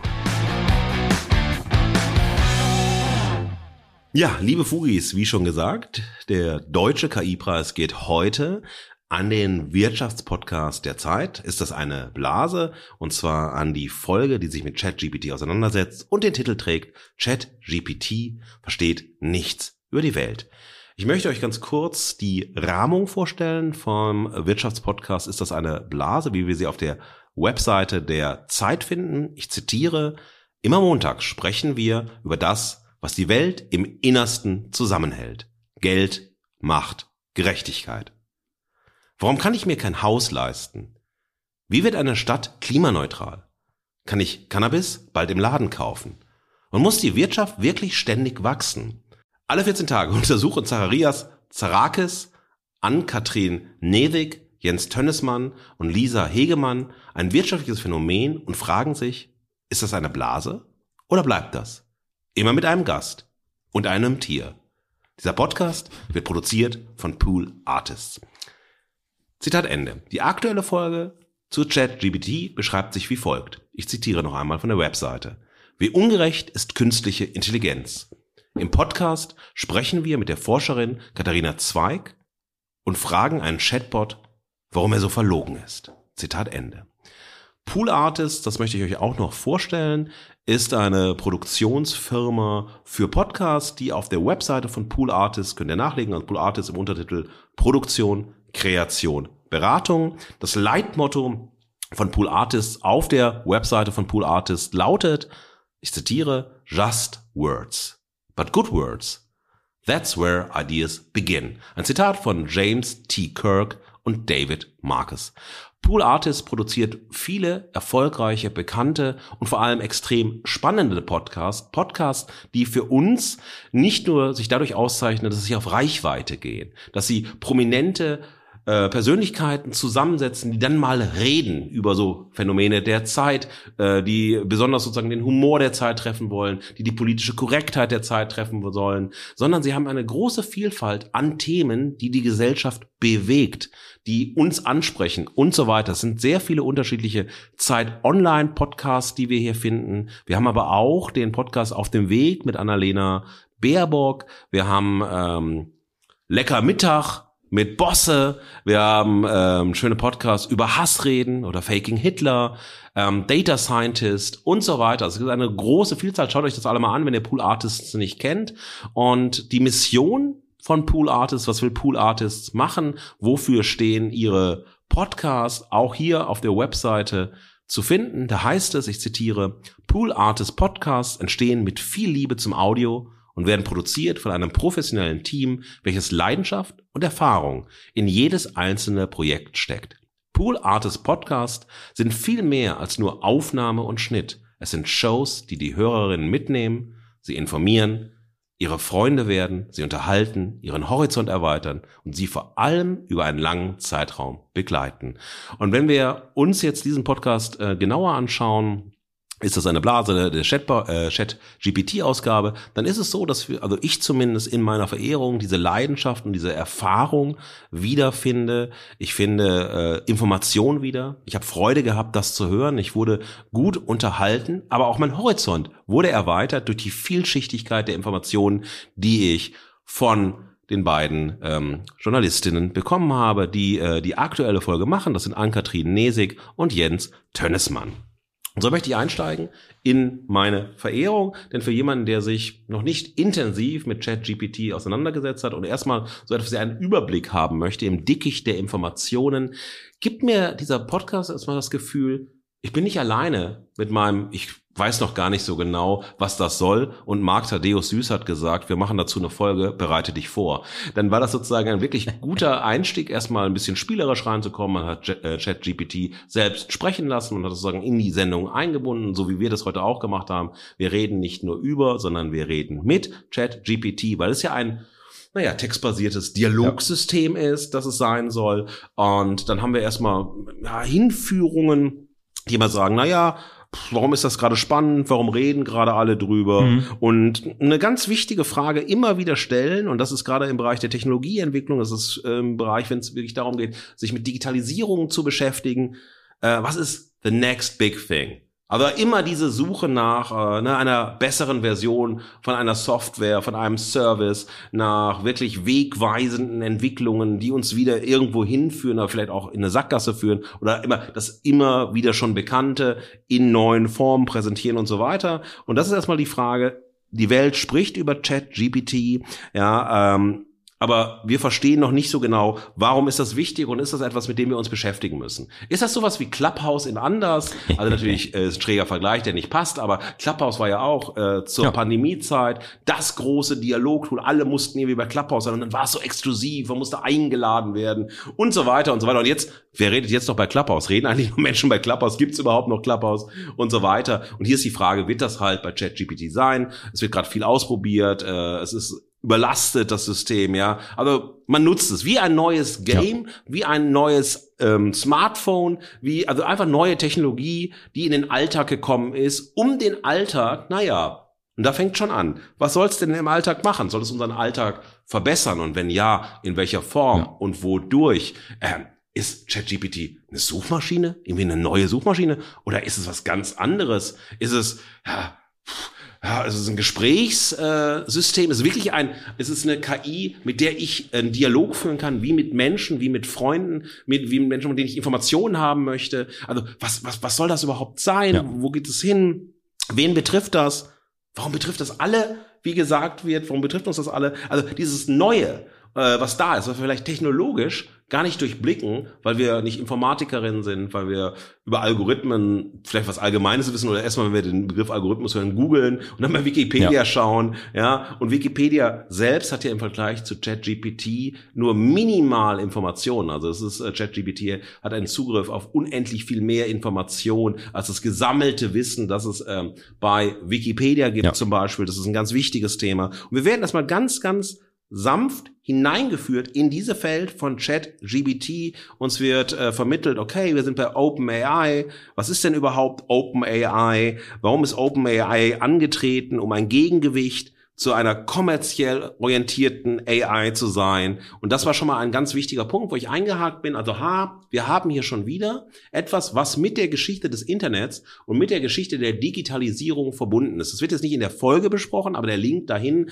ähm, zur Firma hat mich sozusagen einhalten lassen, um weiter darüber ähm, nachzudenken, nämlich ähm, OpenAI, also das Moment der Offenheit, ja, und auch so diese Idee, dann sowas wie Open Source Bewegung war ja ganz, ganz wichtig oder so. Ähm, also, äh, so Thesen wie das Wissen der Welt, gehört der Welt, das ist ja immer mit der Geschichte des Internets, ist sozusagen eine Freiheitsgeschichte erzählt ja. worden. Und eine Geschichte der Befreiung, ja, ohne groß zu klären, wovon bin ich befreit worden und was für eine Freiheit, für ja. wen Freiheit, weil Freiheit ist niemals für jeden gleich und mhm. ist niemals überall gleich. Und manchmal ist Freiheit vielleicht auch das Gegenteil von Freiheit, ja. Und was heißt überhaupt Befreiung? Wo führt mich Befreiung hin? Und dann habe ich gedacht an André Gide, äh, den französischen Schriftsteller, der zu Beginn des 20. Jahrhunderts in seinem Roman Der Immoralist diese schöne Überlegung äh, formulierte, nämlich sich zu befreien ist nichts. Frei sein können ist das Entscheidende. Ja. Und hier geht es um ja. die Kultur der Freiheit. Also gibt uns so etwas wie ChatGPT, habe ich mir gedacht, dann eine neue Form der Freiheit. Ja, und ist diese Freiheit auf die, auf die Welt des Digitalen beschränkt? Trägt sie meine Lebenswelt, meinen Alltag, ja. meine Handlung und so weiter? Weil wir ja durch Technologien, etwa durch Social Media, unfassbar viel Zeit, die wir haben, äh, verbringen damit, irgendwo reinzutippen, mhm. uns zu connecten, mhm. zu posten, mhm. äh, zu kommunizieren, zu daten, Kochrezepte zu holen, zu beobachten, zu sehen, zu lesen und so weiter. Also erstmal ist ja sozusagen dieses Freiheitsmoment, ich habe ganz viele Services, die ich bekomme, äh, die ich irgendwie nutzen kann, Themen, die mich interessieren und so weiter, ist erstmal ein Zeitverbrenner, ein unfassbarer Zeitverbrenner, ja. Ja. Der, der mich wegnimmt von einer vielleicht kreativen Zeit. Ja, total. Ich glaube, mit der Freiheit, wenn du das so ansprichst, kommt diese große Verantwortung einher. Da gehe ich später auch noch drauf ein. Ähm, du hast es sehr, sehr gut auf die äh, Eigenverantwortung gezogen. Wie verbringe ich meine Zeit? Welche Perspektive habe ich? Welche Sachen sind mir wichtig? Digitale Momente, echte Momente. Wir sind ja beim Konzert. Wer filmt mit? Wer fotografiert? Ja, wer ja. genießt den Moment? Und auch ganz andere Momente. Ich habe später ein, ein Beispiel von, halte ich fest, David Getter, dem DJ, mitgebracht. da geht es aber auch um Verantwortung. Und zwar viel mehr um die Verantwortung, welche Daten nutzt du, wie du äh, auf andere eingehst, wie geht's mit IP, also Intellectual Property. Aber komme später dazu. Freiheit ist ein Kernbegriff. Absoluter Kernbegriff, ja. Und über diesen Begriff der Freiheit wird in der, naja, zumindest Auseinandersetzung mit Chat GPT, so wie ich sie bisher wahrgenommen habe, und liebe Fugis, ich möchte es nochmal betonen, äh, es sind ungefähr diese vier Stunden plus zwei, drei Minuten Zugfahrt und es sind ein paar Tage im Vorfeld, die ich mal immer wieder so by the way in einem freien Moment und so weiter mich mit dem Thema beschäftigt habe. Aber hier zeigt zum Beispiel dieses Freiheitsthema, habe ich nirgendwo groß verhandelt gefunden. Und es gehört grundlegend zur Auseinandersetzung mit der Digitalisierung hinzu. Wenn ihr mein Buch Streamland kennt, wisst ihr, dass ich eine sehr kritische Perspektive auf das Thema Freiheit und Digitalisierung habe, auch auf das Thema Persönlichkeitsrechte, Datenschutz und so weiter. Darauf kommen wir später noch zu sprechen, wenn wir uns in der Verachtung mit äh, Lanz und Brecht und deren Thesen auseinandersetzen. Mhm. Naja, ich bin jetzt dabei hängen geblieben. Das ist schon ein Aspekt gewesen, der mir dem Podcast gefallen hat. Die haben angefangen, fünf, sechs Minuten ist es vorangegangen und ich habe mich wieder ausgeblendet und bin dann sozusagen auf andere Verlinkungen eingestiegen, auf andere mhm. Implikationen und habe mir Notizen in mein, mein analoges Textbüchlein gemacht und bin erst später wieder eingestiegen. Also das war das Erste. Das war die Frage der Freiheit durch also Open AI, das Moment mhm. der Offenheit und so weiter.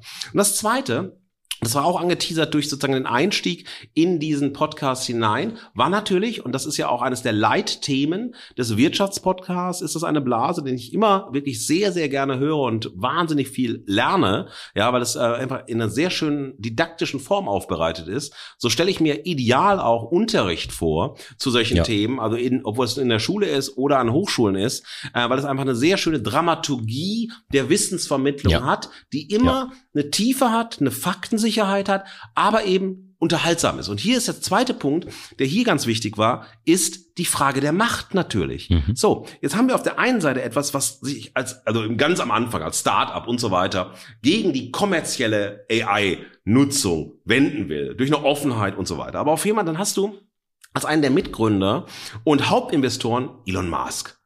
Ja, über Elon Musk müssen wir jetzt nicht im Detail sprechen, äh, aber Elon Musk sozusagen das äh, Machtmonopol im Kontext nicht nur der Digitalisierung, das wirtschaftliche Machtmonopol, Elon Musk, diese eine Person, der einfach mal dann halt aus der, naja, vielleicht nicht aus der Portokasse, aber aus seinem Vermögen, Privatvermögen heraus Twitter kaufen kann und dann sozusagen auch, naja, wir sind ja gerade noch in der Beobachtungsphase, zu was nutzt der Twitter, ja. wohin führt der Twitter und so weiter. Aber ja. wenn man also eine Person diese wirtschaftliche Macht hat, das zu machen, ja, und dort Investor ist, Mitgründer ist, naja, Microsoft als anderer Hauptinvestor, mhm. ja, ähm, dann wird die Frage schon, naja, wie gemeinnützig ist das, wie offen ist das? Genau. Äh, wie verändert sich wie das? Wie verändert gerade? sich das ja. auch? Eine ganz spannende Frage. Und dann ist sozusagen das, was äh, auch in diesem Kontext der Frage der Macht natürlich wichtig ist, und das äh, wurde sowohl im Podcast äh, diskutiert, aber als auch bei Lanz und Precht, ist, wir haben schon wieder ein KI Celebrity Deathmatch. Also wir haben hier, aber so wird es ja verhandelt. Ja, ja. Äh, also die Auseinandersetzung mit ChatGPT wird dann auf die Frage der Macht äh, fokussiert. Microsoft gegen Google. Mhm. So.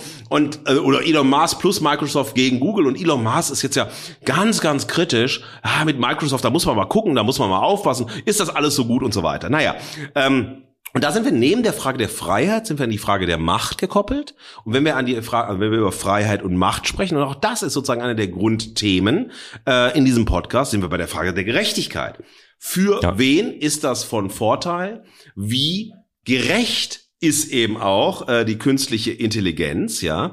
Das ist ja genau der Aspekt, der hier gefragt wird. Also ist sie verlogen, ist sie gerecht, wem nützt das, ist sie ungerecht und so weiter. Also produziert die KI, produziert ChatGPT soziale Gerechtigkeit oder fördert sie die mhm. oder produziert sie soziale Ungleichheit, verstärkt ja. sie soziale Ungleichheit, ja. Gefällelage. Und wir reden ja auch immer, wenn wir über diese Entwicklung sprechen, über die westliche Welt. Ja. Das ist fast wie bei The Doors. The West is the best.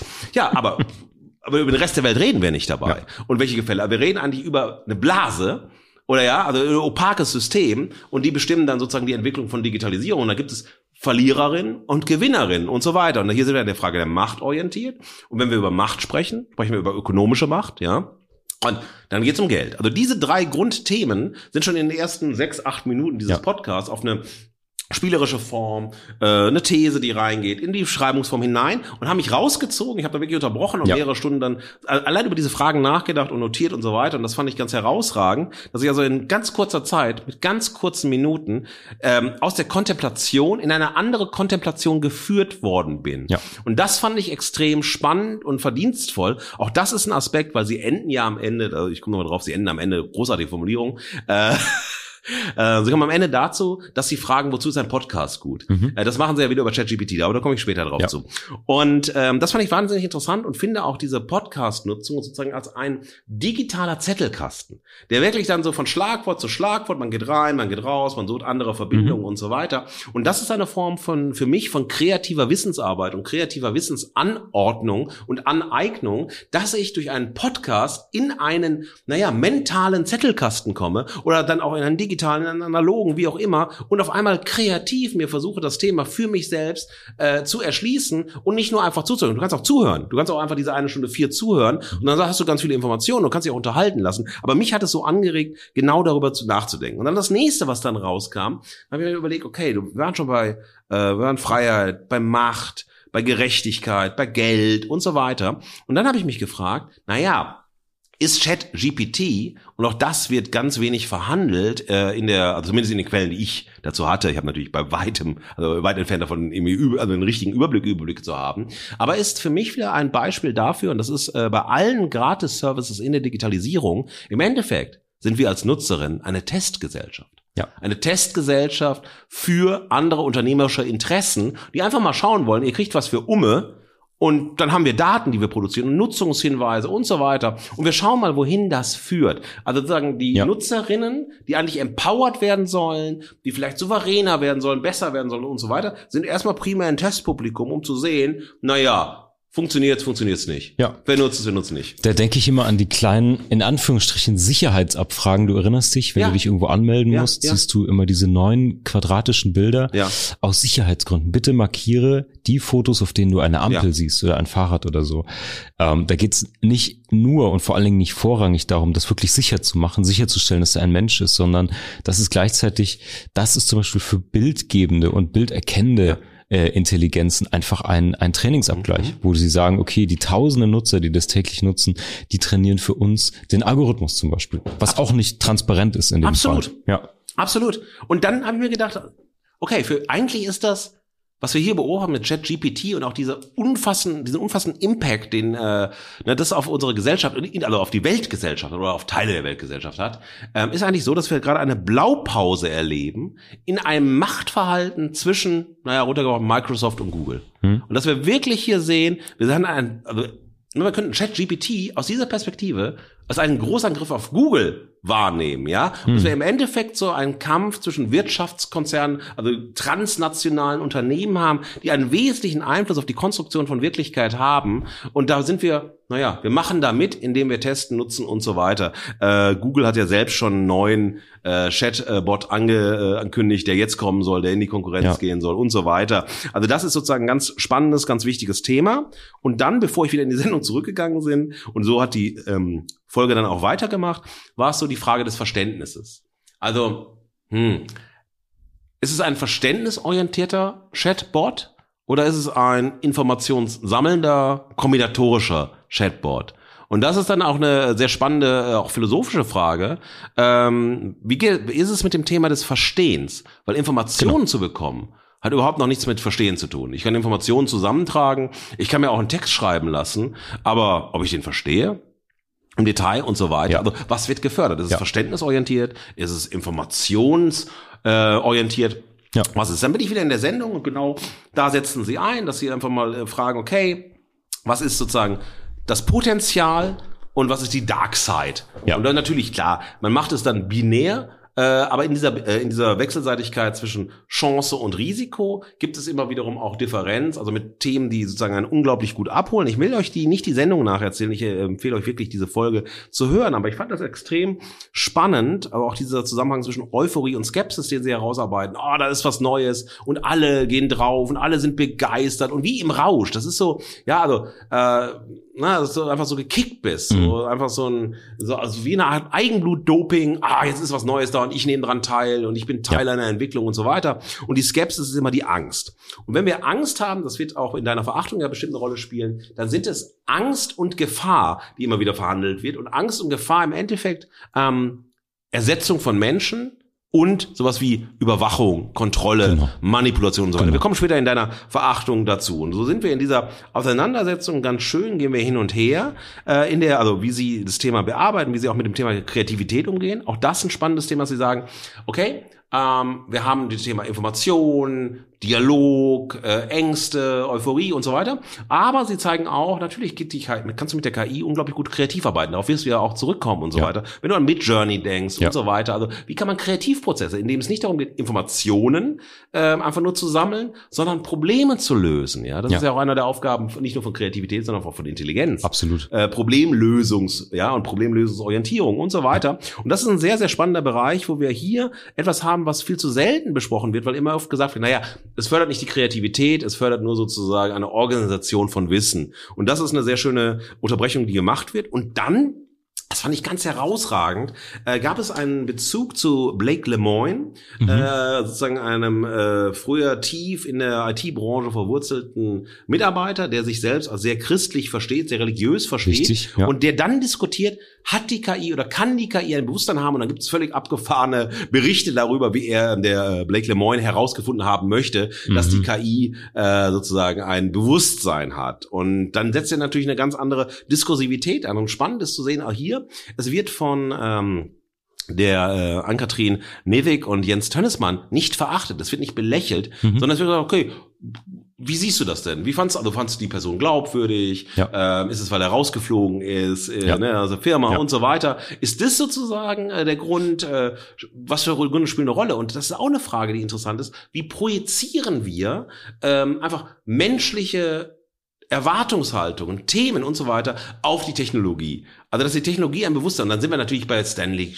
Kubrick, mhm. äh, ja 2001, ja, äh, ne, der Bordcomputer, der selbst dann die Macht übernimmt und so weiter. Das sind ja ganz alte Fiktionen, die wir haben, wo wir schon bei Lametrie äh, drüber nachdenken können und so weiter. Das sind eigentlich Urängste äh, oder Befürchtungen, die Ablösung des Menschen als vermeintlicher Krone der Schöpfung.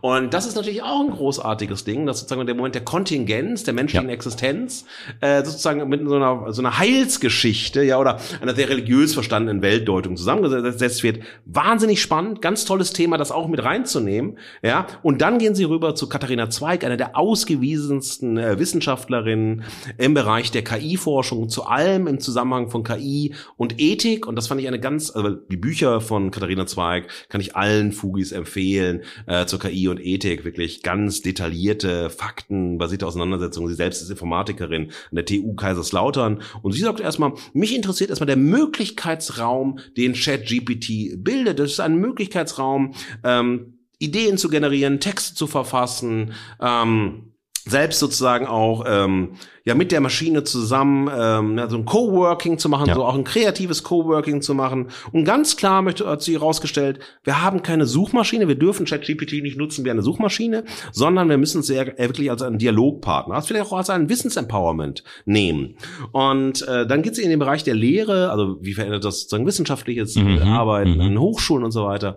Und das verbindet ähm, diesen Podcast, auch ihre Aussage, mit deinem, also mit ähm, Lanz und Precht, in dem in beiden Podcasts, das darf ich vorwegnehmen, gesagt wird, wenn die Angst existiert in den Schulen und an den Hochschulen, dass Studierende oder SchülerInnen ja. ähm, ihre Aufgaben, ihre Klausuren, Hausaufgaben und so weiter durch ChatGPT schreiben lassen können, dann ist das Problem nicht ChatGPT, sondern die einfach sch schlecht gestellten Fragen, Prüfungsfragen ja. oder das schlechte Schul- bzw. universitäre System ein Thema, das ich hundertprozentig unterstützen kann. Ich komme gleich darauf zurück, wenn wir bei deiner Verachtung sind. Klar. Aber das fand ich extrem spannend. Diese Haltung, die sich völlig überzeugen, völlig klar, um auch dieses Thema mal abzuhaken, durchzugehen und so weiter. Und dann auch ein äh, Bewusstsein dafür zu bekommen, was ist ein Algorithmus, wie funktioniert ein Algorithmus, mhm. was müssen wir überhaupt von einem Algorithmus wissen und was müssen wir nicht wissen. Was ist viel wichtiger als das Wissen, wie ein Algorithmus genau funktioniert. Und das fand ich eine wirklich gelungene äh, gelungene Sendung, die dann am Ende auch nochmal eine Haltung einnimmt von den beiden, also die so ein bisschen die Bälle zuspielen. Äh, Ann-Kathrin Nesig sagt dann so, ja, also ich finde, das ist ein, ein Quantensprung in der Entwicklung von KI und es wird vor allem die Nützlichkeit für Menschen. Das ist jetzt das Thema, ja. äh, über das wir sprechen, wo die große Potenziale und Chancen sieht. Äh, und das hat dann auch nochmal, finde ich, sehr plausibel begründet. Äh, Jens äh, Tönnesmann nimmt dann den Aspekt äh, des Datenschutzes ein, beziehungsweise wie können wir als Menschen die Souveränität über unsere Daten bekommen, weil die KI ist nur so gut, wie es Daten in der Welt gibt. Also wenn es menschgemachte Texte ja. gibt und so weiter, ja. also menschgemachte Informationen gibt. Und er fordert hier eine äh, Re-Souveränisierung im Umgang mit unseren Daten, im Schutz unserer Daten und so weiter. Und es endet fand ich ganz wunderbar darin, dass ähm, sie ChatGPT äh, über die äh, Potenziale eines Podcasts befragt haben, wo ein Podcast so wichtig ist, um Produktivität zu erhöhen, Konzentration und Aufmerksamkeit zu erhöhen. Und aus all diesen Gründen, die ich hier skizziert habe, möchte ich dem Zeit-Wirtschaftspodcast Ist das eine Blase für die Folge ChatGPT versteht nichts über die Welt den deutschen KI-Preis überreichen. Fantastisch, fantastisch. Ich habe die Folge natürlich auch ähm, gehört und ich kann mich voll anschließen. Also ich bin grundsätzlich ein regelmäßige Hörer von vielen Zeit-Podcast-Formaten. Ich finde die oft sehr, sehr gelungen. Auch diese Folge wieder ähm, ist das eine Blase, die Folge vom, die kam übrigens am 6.2. raus, für alle, die sie mhm. raussuchen wollen. Ähm, ich fand auch diesen Durchmarsch durch diese Geschichte und die Schlaglichter, die sie gewählt haben, extrem gut. Ich würde gerne drauf eingehen, denn was mir auch im Kopf hängen blieb, und das hat was mit Projektion zu tun, über das du vorhin sprachst, ich bin extrem drüber gestolpert, dass ähm, das Beispiel über den Google Chatbot, mhm. Lambda, das heißt, der ist ja noch nicht public. Das mhm. heißt, Lambda wird von Google intern verwendet. Ähm, ich vermute auch extrem viele Anwendungen zum Programmieren selbst. Und dann gibt's ja diesen einen Programmierer, Entwickler und der ist sehr gläubig. Und da wurde ich sehr, sehr aufmerksam oder sehr, hab genau hingehört, weil du hast ja gerade schon so skizziert. Klar basiert dieser Bot und diese Intelligenz auf Dingen, die wir der Realität abringen und verschriftlichen und durchdenken und irgendwie hinlegen. Und dann konfrontiert er eine, oder dann, dann kristallisiert er diese These des Bewusstseins und die Vermutung, dass er das erkannt hat. Ich vermute ganz stark auch auf der Basis von seinem Glauben. Etwas, was eben genau nicht in kristallines Wissen, sondern wie es eben schon heißt. Ich weiß es nicht, ich glaube daran. Und damit es gibt so einen ganz komischen Kurzschluss in dieser Argumentation und so. Und um es mal in unsere Lebensrealität zu holen, ich weiß nicht, wie es euch geht, Fugis, aber wenn ihr schon mal Streit mit eurem Freund oder eurer Freundin per SMS hattet, dann wisst ihr, wie schwer es ist, Emotionen auf Basis von Texten zu verarbeiten oder zu verstehen. Und deswegen, ich äh, lass mich mal zu der Aussage hinreißen, dass ich halte es für totalen Bullshit, äh, ein Bewusstsein zu erkennen auf Basis von Textoutput ähm, und ich will natürlich Kontext geben. Ich halte es für richtigen Quatsch, weil ich denke, das ist eine Projektion. Nicht nur von ihm, auch von vielen, vielen anderen Tech-Enthusiasten in dem Fall, äh, vielleicht auch Apokalyptikern, die von Maschinenbewusstsein sprechen und so, weil wir, und deswegen habe ich vorhin ja dieses Intro gegeben, es geht ja in dem Trainieren von einem Algorithmus. Woher nimmt er überhaupt die Intelligenz, von der wir sprechen? Ist ja vor allen Dingen durch Reinforced Learning, was ich vorhin kurz gesprochen, besprochen habe, durch das Labeln von Menschen, also diesem Reality-Check der Ergebnisse durch den Menschen ähm, und vor allen Dingen durch anwenderorientierte Konversation. Und da sind wir wieder bei, wer investiert, wie marktorientiert ist das Ganze. Es geht ja darum, dass Chatbots in der Hinsicht vermenschlicht werden, dass sie anwenderorientierte Antworten geben. Das heißt, immer wenn die über Emotionen, Gefühle, Befindlichkeiten sprechen, ist es natürlich ein versucht, das nutzerkonformer zu machen und auch ähm, einfacher in der Konversation. Für mich überhaupt kein Beleg für irgendeine Art von Bewusstsein, sondern einfach eine Reproduktion von Emotionsrhetorik, was wir auch bei Menschen viel erleben gerade.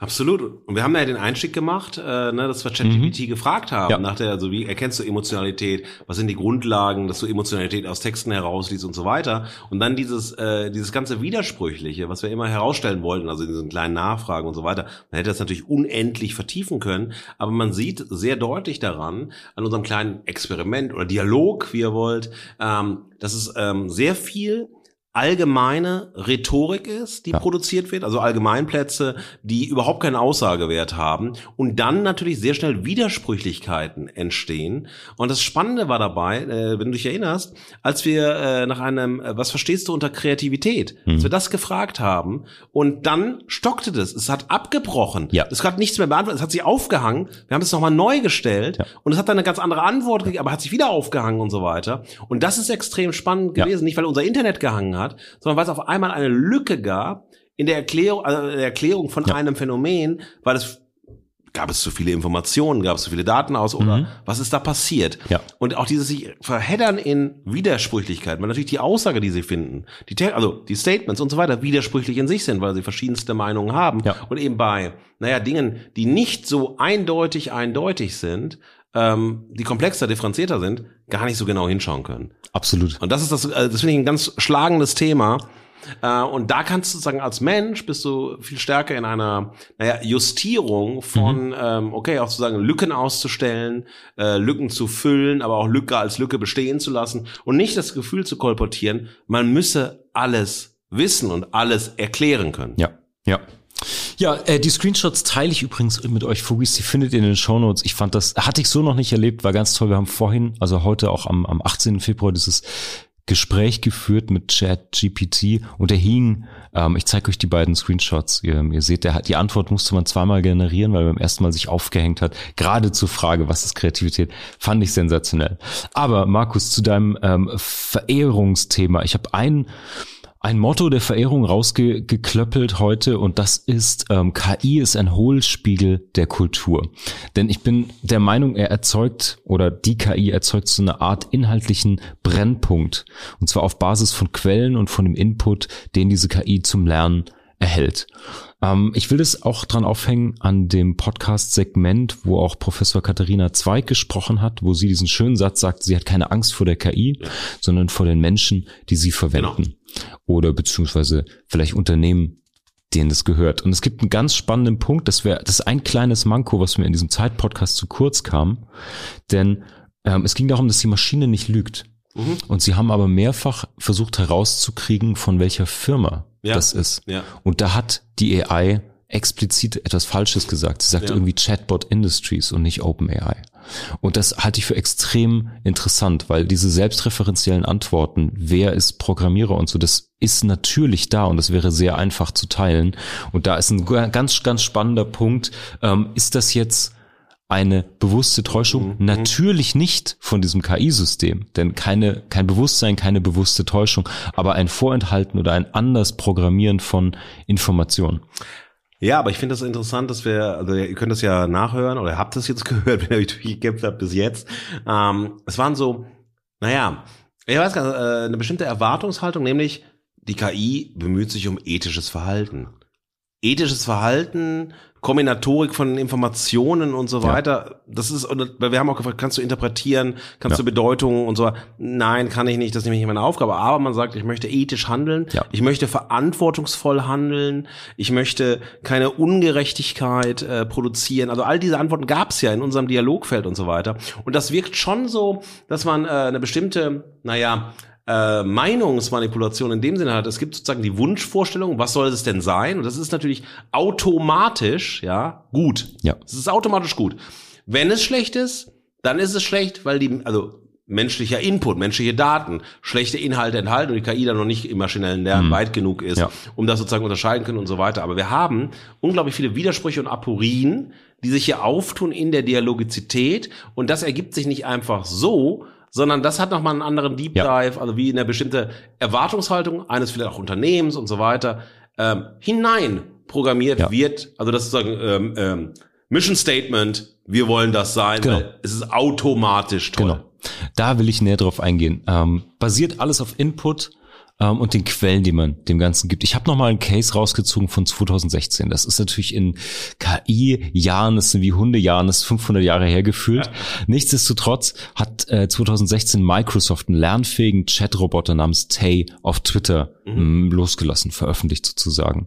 Und ähm, dieses Programm hat innerhalb kürzester Zeit rassistische Propaganda gelernt mhm. und verbreitet. Und da gab es ein tolles Interview in der SZ dazu mit Oliver Bendel, der ist Professor am Institut für Wissenschaftsinformatik an der Fachhochschule Nordschweiz. Und der hat der forscht in dem Kontext und hat in diesem Interview eben über diese Meta-Regeln gesprochen. Und das ist ein ganz wichtiger Punkt. Geht wieder um Verantwortung, Transparenz und Interessen. Diese Meta-Regeln, die werden von den Machern, den Programmierern, den Verantwortlichen, diesem Bot mitgegeben. Und es könnte man jetzt vereinfacht sozusagen als Gewissen oder Werte oder Leitsystem bezeichnen von diesem Bot. Und die sind von außen natürlich nicht einsehbar. Aber die sind hochgradig gebiased von diesen Programmierern, das heißt vom Unternehmen, das heißt von der Unternehmenskultur, also am Ende des Tages diesem Kulturwertesystem, wo das Ganze stattfindet.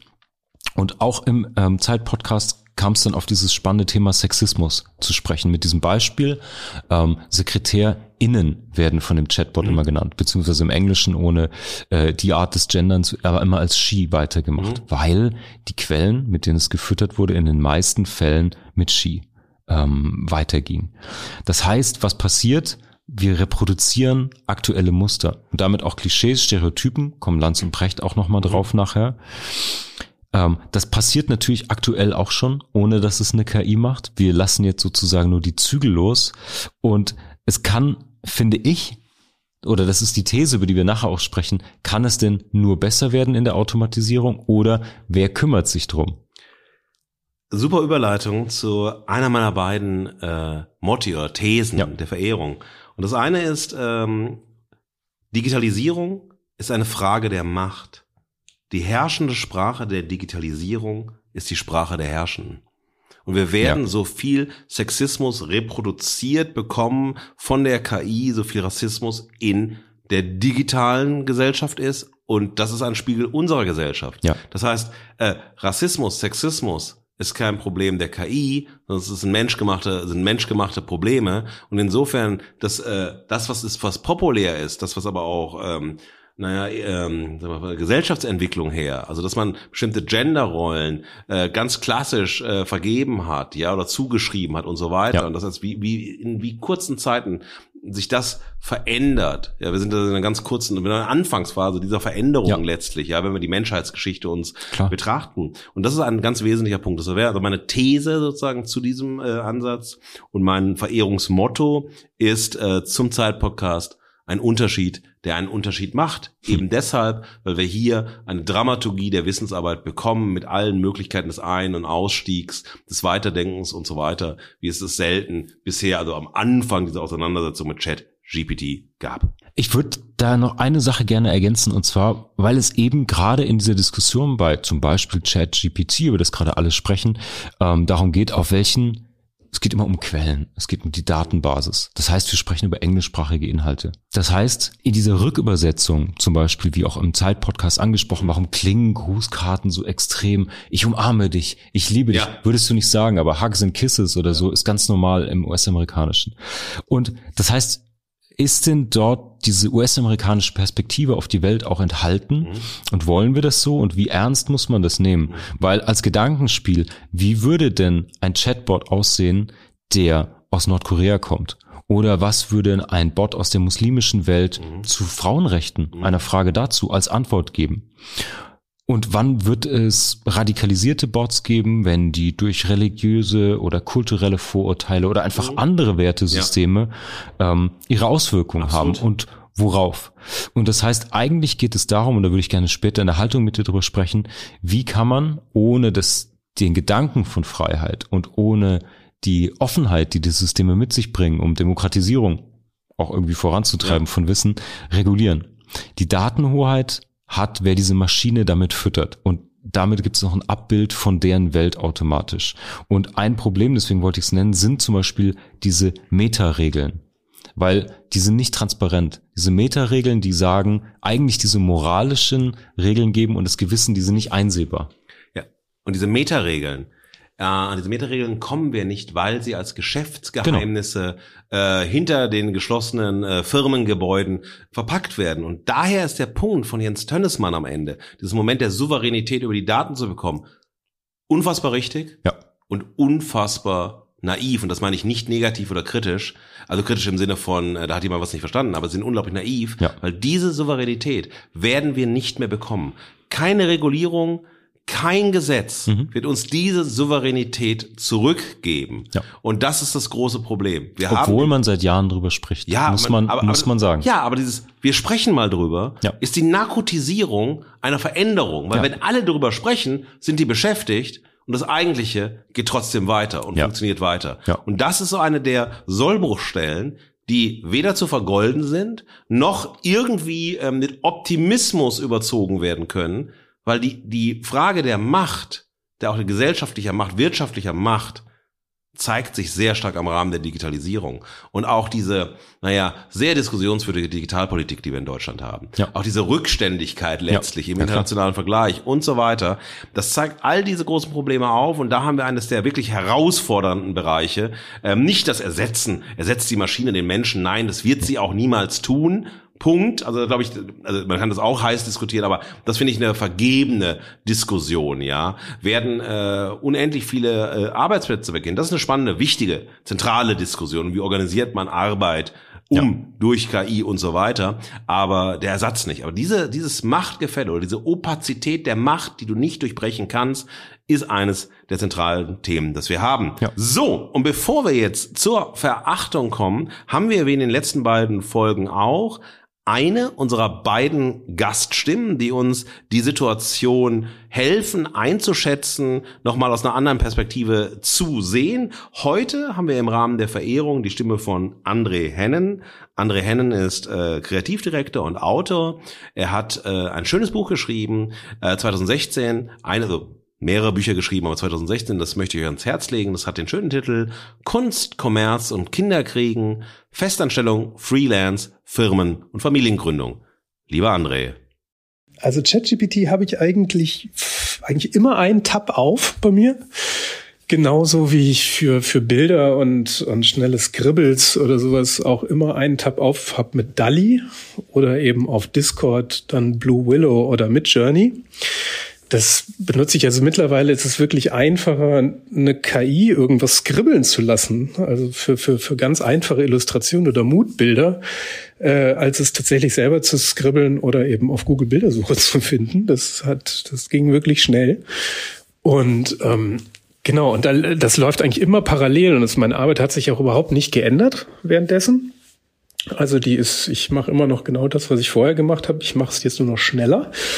Ähm, beziehungsweise es hilft mir ganz oft, also gerade ChatGPT hilft mir ganz oft aus so, aus so, ja, nicht Schreibblockade ist jetzt zu viel gesagt, aber wenn ich einfach nicht mehr weiter weiß. Also wenn ich so 20 Minuten in den Bildschirm starre und da kommt irgendwie nichts Intelligentes raus, dann äh, bitte ich halt ChatGPT einen Satz weiter zu formulieren oder Varianten von einem bestimmten Satz oder Wordings zu finden und da wenn da irgendwie 50 Varianten ich da bestelle, dann habe ich da zumindest ein, zwei Gedanken. Also das kann man alles nicht benutzen danach. Das muss man immer noch alles weiter bearbeiten, aber es hilft einem zumindest schon mal weiter. Also das Hilfe. Äh, grundsätzlich sehe ich das alles so ein bisschen wie so ein, wie so ein Praktikanten. Also es ist gerade so eine auf so einer äh, Intelligenzebene, wie jetzt hätte man halt einen Praktikanten da sitzen, den man halt losschickt mit einem äh, und das ist dann auch immer sehr unterschiedlich, ob man den jetzt gut brieft oder nicht so gut und wie man den vor allem feedbackt. Also wenn man das erste Prompt abschickt, irgendeinen Text bekommt und man merkt, ja, damit kann ich ja nicht so gut arbeiten und dann refined man allerdings dann seinen seinen Prompt und verändert den und, und brieft halt einfach besser und naja, was man halt mit einem normalen Menschen halt auch machen würde. Man gibt ihm halt ein vernünftiges Feedback und dann kommt auch idealerweise was Vernünftigeres wieder zurück. Also so ungefähr auf dem Level sind wir da schon. Und das ist schon wahnsinnig hilfreich. Also wenn man dann immer so jemanden hat, der so ein bisschen wie so eine wie so eine Muse, wenn man so will. Und, und eben auch wie ein ganz praktisches Tool. Es gibt noch einen guten Tipp übrigens, jetzt nicht nur was, was Text oder Bild angeht, sondern Äh, Future Tools AI heißt die Website. Die kann man sich unbedingt mal bookmarken, weil das ist ein Aggregator für, für AI-Tools. Also alles Mögliche, auch Text-to-Speech, Video-Editing. Und die sammeln halt alles, was an Tools da so rauskommt. Da kommt jeden Tag kommen da drei neue Websites zu. Also es ist irre, was da gerade passiert. Und die werden dann so äh, hochgerankt oder auch eben nicht. Und da kann man mal so durch die Bereiche klicken und nach, nach Upvotes sortieren und so die ersten drei Treffer in jeder Kategorie sind eigentlich immer spektakulär gut. Ähm, das muss man sich mal, das ist, das ist total verrückt, was da gerade geht. Das heißt, in dem Moment, wo wie das hier, äh, wo ich das hier spreche, ist es wahrscheinlich schon wieder alt. Aber deswegen, äh, keine Ahnung, wie, wie sich ChatGPT entwickelt, aber diese Tools bewegen sich mit einer Geschwindigkeit, das ist der Wahnsinn. Ja, André, vielen, vielen Dank. Ähm, ist ja, du wurdest adressiert, äh, das ist dein äh, Metier auch, äh, Kreativarbeit, aber ich fand es äh, total spannend, dass äh, André äh, den Umgang mit ChatGPT, aber auch mit anderen äh, KI-Technologien im Spannungsfeld zwischen Assistenz und Muße äh, beschrieben hat. Und das finde ich ein, wirklich äh, eine hohe Plausibilität, wo sozusagen eine Form von doch dann Co-working ist, mhm. äh, aber in einer bestimmten Hierarchisierung, weil also, äh, die Hierarchisierung darin besteht zu sagen, ähm, naja, im Endeffekt, äh, ich gebe dir Aufgaben, du setzt sie um und das ist dein Teil, gebe ich dir keine Aufgaben, machst du ja auch gar nichts ja. und so weiter. Und das fand ich einen sehr spannenden Punkt, das sozusagen nochmal so zu perspektivieren und zu betrachten als ähm, Ausdifferenzierung zu unserer ja. unseren Thesen, unseren Bemerkungen zu äh, KI und Kreativität, zu den Ausführungen im Podcast. Finde ich auch. Also es gibt eine Sache, da muss ich mich mit André mal noch drüber unterhalten. Also grundsätzlich danke für die Einschätzung. Ich finde es total tollen Einblick auch mhm. nochmal von jemand Drittem in ein kreatives Arbeiten. Ja. Und er wirklich vielfältig schreibt, von Werbung bis zu Sachbüchern. Und dieses Parallelarbeiten und dieser Beschleuniger und diese, manchmal diesen kleinen Mind the Gap einfach überbrücken. Und es gibt einen Punkt, wo ich äh, rückfragen muss, nämlich, ich finde den Vergleich mit Helfern und Praktikanten gut. Sieht man ja übrigens auch in unserem äh, strukturierten Promotext im, im Intro-Interview ja, sozusagen. Ähm, der ist strukturell, erzähle ich nachher noch, total gut. Tonality und so alles nicht so gut. Und dann sagt er nämlich genau das Richtige. Man braucht dann Feedback und Briefing.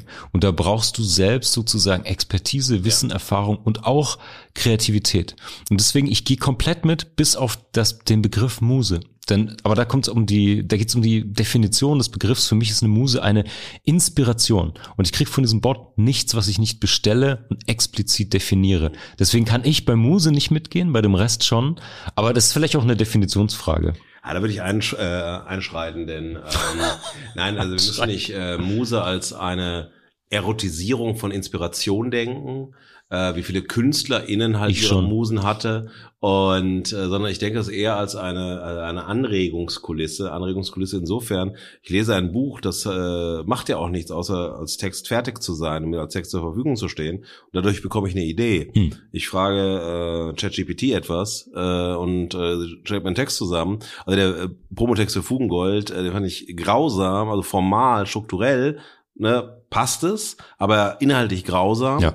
Ähm, aber die Idee, eine Anregung zu bekommen, das ist für mich dann sozusagen etwas Musenhaftes, okay. das aber nicht diese Tiefe hat einer totalen Verbundenheit, eines sich Spürens, eines sich Erlebens, eines sich Empowern. Ja. Auch das kann Muse sein, aber das ist sozusagen eine Form vielleicht einer ähm, viel, viel veralltäglichteren äh, Musenhaftigkeit ja. der Digitalität, ja. und es einfach eine Anregungskulisse ist, Denk mal in die Richtung. Oder wenn es nur ein Wort ist, das du mitnimmst und so weiter und weiter. Eine, eine Minimalmuse nach dem Motto, wo kann ich mich dran festhalten, wie geht's besser? Eine okay. kleine Form oder eine Miniatur? So geht's auch. Shoutout an Friendly, nicht wahr? Genau, also André nochmal vielen Dank. Ähm, ich kann allen Fugis ans Herz legen. André hat einen tollen Podcast, auch der heißt Queraussteiger. Äh, könnt ihr auch mal reinhören, wenn ihr mehr über kreative Arbeit und äh, Kreativarbeitende erfahren wollt. Und jetzt, Markus, würde ich aber sagen, wird es mal Zeit, in die Verachtung einzutauchen. Und in die Götzendämmerung der Intellektualität und Kreativität. Ein Maul voller Spucke in das Gesicht des Abgrunds. Schau doppelt hin, damit der Abgrund nicht zurückspuckt. Die definitive Verachtung. So, liebe Fugis, Jetzt steigen wir mal in den Ring mit Lanz und Precht. Nein, natürlich nicht. Ähm, wollen wir gleich vorwegschicken. Es geht heute auch in unserer Verachtung explizit um Folge 75 des ZDF-Podcasts Lanz und Precht und dort auch explizit um einige der Aussagen und Thesen, wenn es um KI und Chat GBT geht. Zur kleinen Einordnung für alle, die das Format nicht kennen. Das ist ein ZDF-Podcast, Lanz und Brecht. Da sprechen der Journalist und Talkshow-Moderator Markus Lanz mit dem Philosophen und Schriftsteller Richard David Brecht. Und die beiden sprechen über gesellschaftlich und politisch relevante Themen, immer oder fast immer aktuelle Themen. Und das wird beworben auf den Plattformen als ich zitiere, Lanz und Precht ist der wöchentliche Gedankenaustausch zweier Menschen, die sich persönlich zugetan, aber nicht immer einer Meinung sind. Da möchte ich direkt einhaken. Ich empfand dieses Statement als spannend, das ist eine gute Versprechung. Ähm, ich habe das aber am Anfang wesentlich deutlicher rausgehört in den ersten Folgen als in den letzten. Ähm, ich habe das Gefühl, die Dynamik dieser beiden hat sich extrem verändert. Das wäre eine der, der Metakritiken, die ich äußern möchte, dass mir dieser hm, gleichberechtigte Austausch auf Augenhöhe, Schlagabtausch für mich persönlich ein bisschen verloren gegangen ist muss vielleicht gar nicht so vorsichtig sein. Also ich höre das auch so, dass äh, ich das Gefühl habe, dass äh, Richard David Brecht in diesem Podcast keinen Bock auf Markus Lanz mehr hat. Ja. Er da einfach sitzt und das merkt man auch in dieser Folge. Er hat nicht keinen Bock zu reden. Das ist kein Gespräch. Das ist einfach so ein Abhaken von Statements und so weiter. Die reden nicht miteinander. Ähm, er, da ist nicht wirklich eine wechselseitige, mhm. ein wechselseitiges Interesse da und so weiter. Und das fand ich sehr schon mal, naja, nicht ähm, nicht anziehen oder so, dass ich mich hineinziehen lassen möchte, ja. um mich auseinanderzusetzen. Das war sehr, oh, können wir jetzt hier durch, machen wir jetzt hier fertig. Hm. Es ist fast schon zu banal, darüber zu sprechen, weil eigentlich schon alles dazu gesagt, bevor man sich damit auseinandergesetzt hat. Ja. Aber dazu komme ich später noch. Ja. Ja, äh, das ist auch mein Eindruck. Lanz rutscht immer mehr in die Rolle des Interviewers ja. eigentlich rein, auch in seinem Format. Aber ähm, es wird versprochen, und ich finde, das stimmt zumeist, dieser Podcast sei informativ, inspirierend, kontrovers. Jetzt geht's aber um diese Folge 75. Das muss ich mal direkt einschieben. Äh, liebe ZDF-Leute, lieber Lanz, lieber Precht, äh, sucht euch mal Folgentitel aus. Bitte schreibt nicht die Nummerierung aus. Das ist nicht nur eine Hölle, um irgendwas zu finden oder zu suchen, ähm, sondern das könnte sogar Chat GPT für euch machen, eine bessere Folgenzusammenfassung mit Namen zu geben. Naja, und wenn Kreativität so ein hohes Gut ist, von dem äh, Richard David Precht so spricht und es so anpreist, aber selbst sozusagen in der Anpreisung der äh, Folgen keine Kreativität herrscht, müssen wir, und das tun wir später, über Kreativität sprechen. Das tun wir. Aber jetzt zur Folge 75. Ähm, diese wird wie folgt beschrieben. Ich zitiere ähm, von der Podcast-Plattform. Chat GPT. Die auf künstlicher Intelligenz beruhende Software von OpenAI ist gerade in aller Munde. Referat, wissenschaftliche Arbeit, Gedicht, eine fertige Bewerbung oder eine komplette Marketingkampagne. Die Möglichkeiten sind nahezu unbegrenzt. Und dann hören wir, worüber die beiden eigentlich sprechen wollen. Wie verändert ChatGPT unser Bildungssystem, unsere Arbeit und unseren Alltag? Vereinfacht künstliche Intelligenz das Leben? Profitieren wirklich alle? Und wo liegen die Gefahren und Risiken? Das wird versprochen. Ich finde, das wird nur teilweise eingelöst, aber wir gehen jetzt mal da rein wie immer. Ich starte auch meine Verachtung mit meiner persönlichen Meinung. Die tut natürlich nicht wirklich was zur Sache, aber ist sozusagen nochmal, wenn das Intro der Teppich ist, ist das der Läufer für dieses Segment. ähm, wir haben es gerade schon angesprochen. Ich finde, die Dynamik dieser beiden Moderatoren oder Hosts des Podcasts ist ziemlich komplex und das macht es bei vielen Inhalten auch schwer. Ähm, ich finde, Markus Lanz ist ein wirklich guter und talentierter Moderator. Der macht vor allen Dingen echt gute freie Reportagen über USA und Arktis, die bespricht er auch, macht gute Fotos. Aber, und das stört mich massiv, obwohl ich diesen Podcast gerne und regelmäßig höre, er wird immer schwächer im Verlauf jeder Episode. Er ist irgendwie klein geworden. Er stellt ganz, ganz viele Fragen, ähm, bringt kleine Anekdoten, er lacht und bewundert Richard David Precht ganz, ganz massiv in diesem Format. Und er scheint, und ich weiß nicht, ob das der Eindruck ist oder ob das bei manchen Themen wirklich ist, ähm, dem Ganzen nicht gewachsen zu sein oder gar nicht so richtig involviert zu sein, inhaltlich und in der Vorbereitung. Das lässt vielleicht sein Kalender nicht zu, aber es ist ein recht vollmundiges Versprechen, was die beiden da ähm, abliefern jede Woche. Ich erinnere, inspirierend, kontrovers, informativ und das kommt von ihm oft nicht mehr. Und im Gegenteil, er bringt immer mehr kleine Anekdoten rein. Er trägt plötzlich ganz, ganz viele Fragen und Anmerkungen seines Sohnes mit rein. Ist ja auch cool, ne? Also Personal Brand Building kenne ich mich ja auch mit aus, der Familientyp und so, alles gut. Aber er fehlt mir und er verschwindet immer mehr und fragt Richard David Brecht zu diesen Themen aus, die sie da besprechen. Und Brecht respektiere ich total. Der Mann ist eine super wichtige Stimme, ein wichtiger Denker für Deutschland. Ähm, es ist natürlich super kontrovers, die Art seiner Selbstdarstellung, seines Auftretens. Ich habe meine Privattheorie, er trägt da so eine Wut und Enttäuschung von der anfänglichen Verschmähtheit in sich, auch jetzt noch in den Erfolg mit rein. Und er kommt immer in seiner Argumentation ganz, ganz stark aus einem eigenen Werk, aus einer eigenen Blase raus, oft selbstreferenziell sozusagen in der Argumentation. Ähm, entweder kann er natürlich ganz tolle Philosophiezitate droppen, aber es geht ganz, ganz oft auch um so eine Selbstvergewisserung. Hab ich geschrieben, hab ich gesagt, schau doch bitte da. Und das färbt für mich total die Sendung, auch bei dieser Sendung zu künstlicher Intelligenz und Chat GPT. Der Grundtenor für mich Lanz hat sehr, sehr viel Wissen aus zweiter Hand. Er redet hier extrem viel von und über seinen Sohn, wie der sich stellvertretend für ihn damit auseinandergesetzt hat. Und er kommt aus den Medien, aus, der, aus den Schlagzeilen. Ähm, ich spüre nicht, dass er selber mit diesem Chatbot geschrieben hat, was ja wirklich jetzt keine Anwenderhürde mehr wäre, sondern du musst ja wirklich einfach nur mit dem schreiben.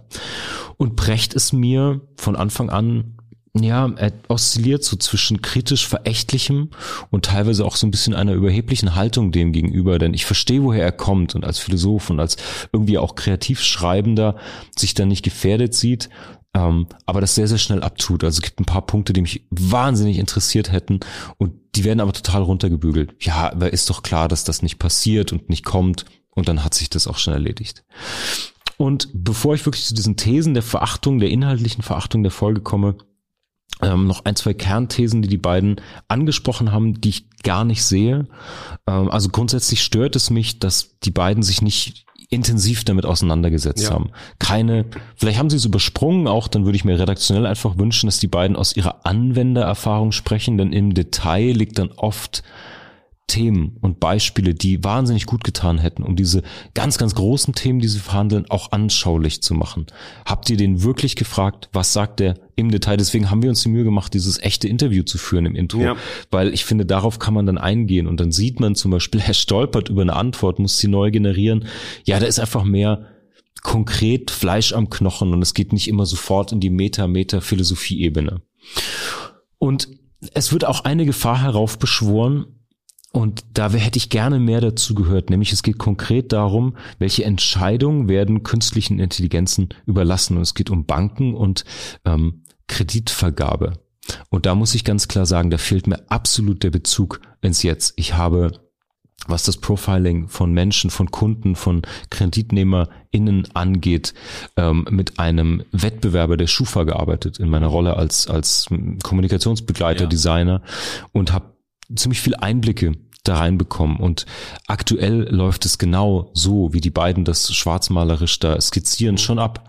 Also auch aktuell gibt es einen Algorithmus, der ist einfach nur wahnsinnig schlecht und ja. wahnsinnig dumm. Aber bereits heute werden Kreditvergaben ganz, ganz massiv und zum großen Teil über Algorithmen geregelt. Und da sind dann sehr triviale Faktoren wie wirklich zum Beispiel Wohnort, Postleitzahl, eine ausschlaggebende Rolle. Und das fehlt mir total. Die sagen, das wäre katastrophal, das darf nicht passieren, wird nicht passieren teilweise. Es passiert ja aber heute schon ja. mit einem ganz schlechten, dummen Algorithmus. Und da hat mir total der Bezug gefehlt. Das ist eine super steile, realpolitische, soziale Realität. Lasst uns doch da bitte mal einsteigen. Und das ist einer der Punkte stellvertretend, wo ich sage, hey, hier hättet ihr reingehen müssen. Ähm, da will ich wirklich hören, wie ist eure Erfahrung, was passiert heute, äh, wie kommt ihr zu dieser Aussage? Ja. Und wie gesagt, aus meiner Sicht ja heute hier als kreativ Arbeitender angetreten, ähm, wo ich total d'accord bin, ist, dass, wenn Precht sagt und Lanz ihm auch zustimmt, KI wird geistige Routinearbeit ablösen. Und es ist auch in den meisten Fällen ziemlich cool, voll. Und dann geht es natürlich um die große Frage, okay, was ist mit allem, was nicht geistige Routinearbeit ist, zum Beispiel kreative Arbeit.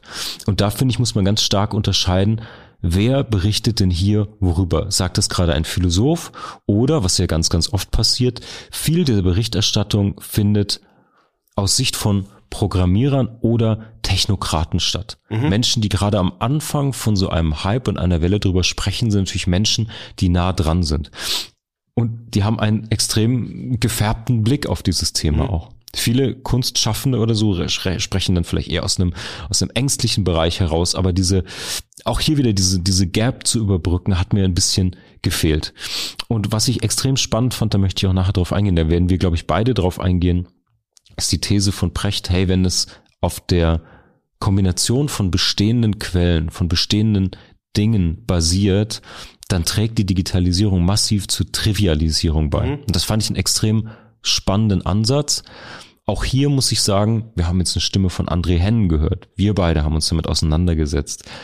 Da ist es ja gar nicht so, sondern durch die Abnahme von geistiger Routinearbeit ähm, entstehen ja neue Dinge. Also auch hier, wie ernst nimmst du den Chatbot oder wie wenig ernst nimmst du ihn? Das heißt, dass Digitalisierung automatisch zur Trivialisierung führt, wäre ja sozusagen, wenn du die in einem geschlossenen Loop verstehst mhm. und sagst, ja, ja, die arbeitet jetzt aber nur für sich hin. Sobald die ein zuarbeitender für einen kreativen Kopf ist, beschleunigt die, ähm, vervielfältigt die, gibt die viel mehr Möglichkeiten und ist deswegen eigentlich nicht die Trivialisierung.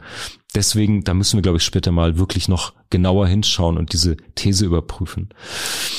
Ja, dann gibt's natürlich noch das Thema Verstärkung von Vorurteilen. Das hatten wir jetzt schon auf Basis von dem Zeit-Podcast und ich will eigentlich ähm, wirklich über dieses Thema sprechen.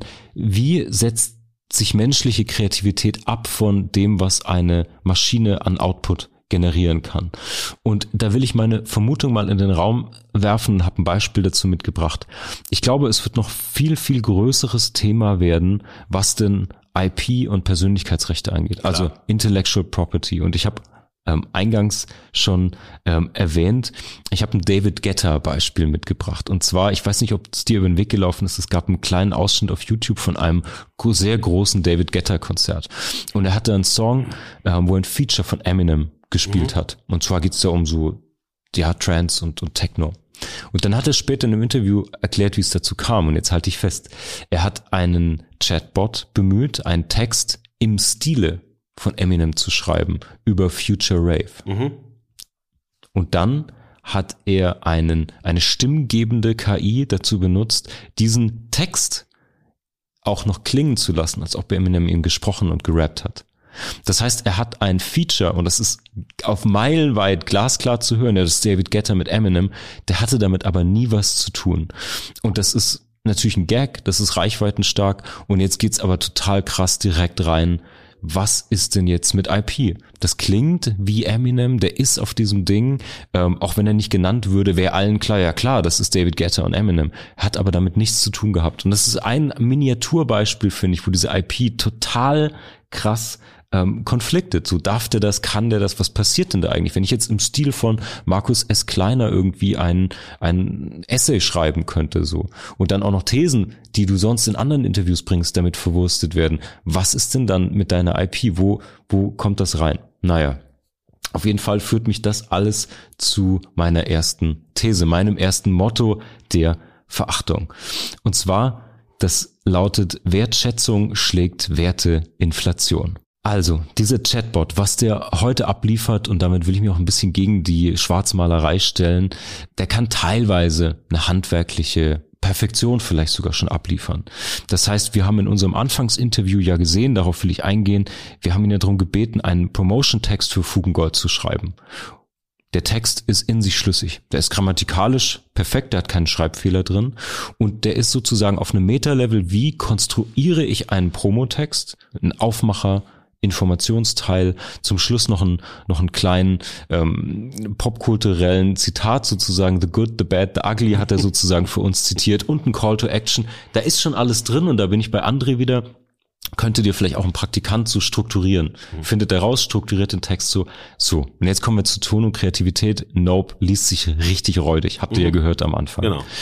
Und da vielleicht auch wieder dieser kleine, dieser kleine Rückschluss oder wieder die Frage, hätte man das selbst geschrieben, hätte man es nicht in der Tonalität geschrieben, würde ich vermuten, weil du es dann vielleicht sogar von Hand geschrieben hättest und deine Worte viel weiser wählst. Das heißt, hier ganz klar im Kreativkontext, ich könnte das Chat GPT schreiben lassen, mhm. aber es klingt nicht. Es fühlt sich nicht richtig an. Es hat kein Sound. Und deswegen kreative Arbeit ist eben zu, über die Prozentzahl können wir streiten. Sind es 20, sind es 40 Prozent? Wie viel Handwerk ist dabei? Für mich viel wichtiger, wer, wann, wie wird etwas gemacht. Mhm. Und ich habe noch ein Beispiel dabei. Ich habe mehrere, aber eins, auf das ich näher eingehen will. Und zwar, du kennst bestimmt den Song Hurt von Nine Inch Nails. Ja. Guter Song, Trent Reznor geschrieben, gesungen, da war der in seinen Zwanzigern. Bombensong. Jetzt hat den Johnny Cash gecovert.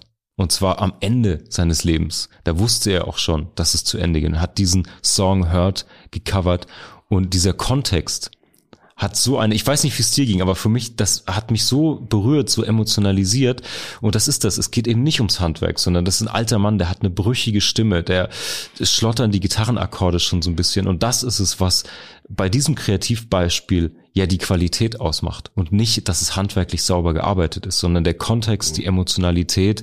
Johnny Cash am Ende seines Lebens singt ein Lied über Verlust, über Reue, über all das ähm, und schlägt vielleicht emotional sogar noch das Original damit. Mhm. Also deswegen komme ich zu meiner eigentlichen These, die sich dahinter verbirgt. Wertschätzung schlägt Werteinflation. Das heißt, es wird nicht durch eine Menge oder eine Handwerklichkeit ersetzt, sondern es gibt ja heute schon ähm, Kategorien wie, das ist natürlich, das ist so gewachsen, das ist naturgemacht oder das ist menschengemacht. Und ich kann mir sehr gut vorstellen, dass es einfach davon eine dritte Kategorie, die, ja, die ist halt von der Maschine gemacht. Und die werden meiner Meinung nach, meiner optimistischen Prognose nach, auch nebeneinander existieren können und sich nicht gefährden, sondern so wie du weißt ja, das ist irgendwie natürlich gewachsen, das ist ein äh, Wald, der der angebaut wurde sozusagen oder das ist ein äh, Fertighaus, das ist ein äh, Architektenhaus, das ist maßgeschneidert oder von der Stange. Ähm, all das ähm, wird nicht zu einer Wertinflation führen, sondern eigentlich zu einer größeren Wertschätzung. Und das heißt halt, man muss ein bisschen genauer hinschauen, wenn wir gleich gut in objektiven Kriterien werden, was Struktur und solche messbaren objektiven Kriterien angeht, dann geht's um subjektive Sachen, andere Qualität. Zurück zu meinem Intro-Beispiel. Ich sehe einen Musiker am Rande seiner Fähigkeiten, ein Solo gniedeln an am Bühnenrand, das berührt mich und wird mich auch immer anders berühren als eine AI, die es auch gibt, die zum Beispiel eine Soundlandschaft hier für dieses Studio macht. Hey, chill out, Lounge, mhm.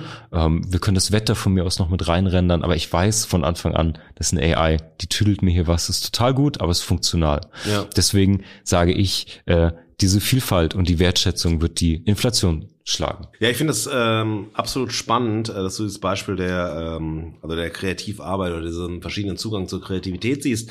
Im äh, Podcast oder in der Folge des Podcasts äh, von Lanz und Precht äh, wird äh, über Kreativität nur aus der Sicht der Produktionsästhetik gesprochen. Ja. Also der Seite der KünstlerInnen, der SchriftstellerInnen, der KreativarbeiterInnen, obwohl das auch alles äh, unglaublich verengt wird. Äh, das ist etwas, was ich äh, stark kritisiere äh, an diesem äh, Podcast. Äh, ich höre ihn regelmäßig. Ich höre ihn mit nicht so viel Freude wie du. Ich, äh, na klar, aber das ist natürlich wie bei all jeden Themen, wie jedem Zugang zu Themen. Ich habe Dinge, die mich inspirieren, die ja. ich ähm, spannend finde, die ich mit in äh, Bildungssituationen nehme und so weiter. Aber ähm, hier hat es äh, mich äh, unfassbar gestresst, aber auch in anderen Folgen, dass es immer nur sozusagen um den Produktiven geht und der Produktive selbst ist am Ende jemand, der Texte macht. Mhm. So, oder der denkt, oder dann, na klar, es wird auch mal über Musik gesprochen, es geht auch noch mal um bildende Kunst, aber im Endeffekt ist es sozusagen diese einerseits die Verengung auf Produkt, äh, Produktion und andererseits ähm, die Verengung auf bestimmte Kreativfelder. Zum Beispiel ähm, taucht niemand ein Werbetreibender, ein äh, Designer in als wirklich da produkt, äh, produktiv im kreativen Sinne auf und so weiter. Das ist das eine. Äh, und das andere ist, also die Seite der Rezeptionsästhetik wird nicht gesehen. Das heißt, ähm, wir haben, ich habe es gerade schon mal, also gerade vor längerer Zeit äh, erwähnt, dass ähm, wir natürlich Avatare haben, Popstar-Avatare, die als mhm. Popstars wahrgenommen werden, also KIs, die als Popstars wahrgenommen werden. Und die lösen eine, äh, ein Gefühl aus. Die werden als Persönlichkeiten, als unterscheidbare Persönlichkeiten wahrgenommen. Ähm, und die halten all das, was ähm, nun Brecht einer äh, produktiven, kreativen Künstlerpersona zuschreibt, ähm, ist im Modus der Rezeption mhm. auch der KI zu eigen. Also mhm. in, in dem Fans sagen, also ich nehme es als eine ein Star an, als etwas Kreatives an und so weiter und sich nicht die Frage stellen, ist das, ist der Algorithmus, wer hat's programmiert, wer hat's gemacht? Ja, wer so, hat's gemacht? Ja, genau so und äh, das ist etwas, was äh, an einer der blinden Flecken äh, dieser Folge ist, aber auch in anderen Folgen hat man das immer wieder äh, und dann ist es sozusagen das Moment einer ähm, ja eines sich abnutzenden Gestus. Ich finde, dass äh, Precht äh, in dieser Folge unfassbar faul ist. Er ist unfassbar faul. Er ist weder kreativ, noch hat er Lust zu denken, mhm. noch hat er Lust zu diskutieren und zu sprechen. Also er ist selbst eigentlich wie ein Avatar von sich selbst, der einfach mal redet. Und das ist unfassbar frappierend. Ich sag mal, wenn du schon so ein Thema wählst und wenn du halt so ein regelmäßiges Format hast und du möchtest HörerInnen etwas anbieten, ja. ich meine, das macht man ja nicht aus Nächstenliebe. Da fließt Kohle, ja, und dann ist man als Wissensarbeiter angestellt in dem Moment, also Wissensarbeiter, zwei äh, Männer, die dort sprechen und äh, sich austauschen. Der eine ist ein vollkommen renommierter Journalist, ja, eine wichtige Stimme, sozusagen nicht nur als, eine, nicht nur eine moderative Stimme, sondern ja. eine wichtige, auch intellektuelle Stimme ja. in Deutschland. Und der andere ist ein sehr ausgewiesener, auch intellektueller. So. Und dann bist du zu faul zu denken, zu faul zu argumentieren, bist unfassbar. Ich finde diese, diese, also mir ist, ich habe eine, jetzt eine neue ähm, Arroganzallergie, hm. äh, diese diese Überheblichkeit und diese, ach mein Gott, das ist so alter Schlauch, ne? also alter Wein, neuen Schläuchen und ach, ich habe das doch schon tausendmal analysiert und so weiter, auch ja. wenn ich gar nicht darüber geschrieben habe und so weiter. Und das ist so etwas, was überhaupt nicht einladend ist, so was, was der Zeitpodcast schafft, ja. einfach zu sagen, eine Lust zu machen, sich mit ChatGPT auseinanderzusetzen, ist da einfach so, boah, also ich habe weder Lust, äh, diesem Podcast zuzuhören. Und ich habe also ich hab überhaupt keine Lust, mich damit zu beschäftigen, weil es ja im Endeffekt wird es dargestellt als etwas, was zwar neu ist, ja. aber im Endeffekt gar nicht neu ist, was Angst und also Angst macht, also irrational, also bestimmte Irrationalität erzeugt, was aber im Endeffekt so ähm, keine Angst erzeugen muss und was im Endeffekt nur funktional äh, zu denken ist, eben in der Abnahme geistiger Routinearbeit. Und auch das ist natürlich äh, eine totale Verengung. Ich meine, wenn mir geistige Routinearbeit abgenommen wird, muss ich trotzdem der KI vertrauen. Ja. Und das, äh, wenn ich sage, ich kontrolliere das gar nicht. Aber wenn ich es kontrollieren muss, ist die Frage, naja, wie effektiv ist dann die KI, ja. wenn ich äh, ihr nicht blind vertrauen kann? Und diese Fragen und diese Themen werden überhaupt nicht gestellt und mhm. so weiter, sondern es wird relativ schnell abgetan. Also insofern ist für mich Lanz hier, wenn wir ähm, das mal ein bisschen schiefliegen Vergleich machen, ist hier in der in der Folge der Mensch sozusagen, der sich ja. durch Empathie auszeichnet, durch ein Suchen, durch ja. ein Verunsichertsein, durch ein, ich weiß gar nicht wie, und dann nimmt er auch seinen Sohn hinzu, um dann zu sagen, okay, also er sagt ja, wir müssen vom maschinellen Lernen sprechen und so. Und auf der anderen Seite, und das finde ich in, ähm, in dieser, in dieser Dramaturgie dieser Folge so auch so frappierend, als was erscheint der Sohn von Precht?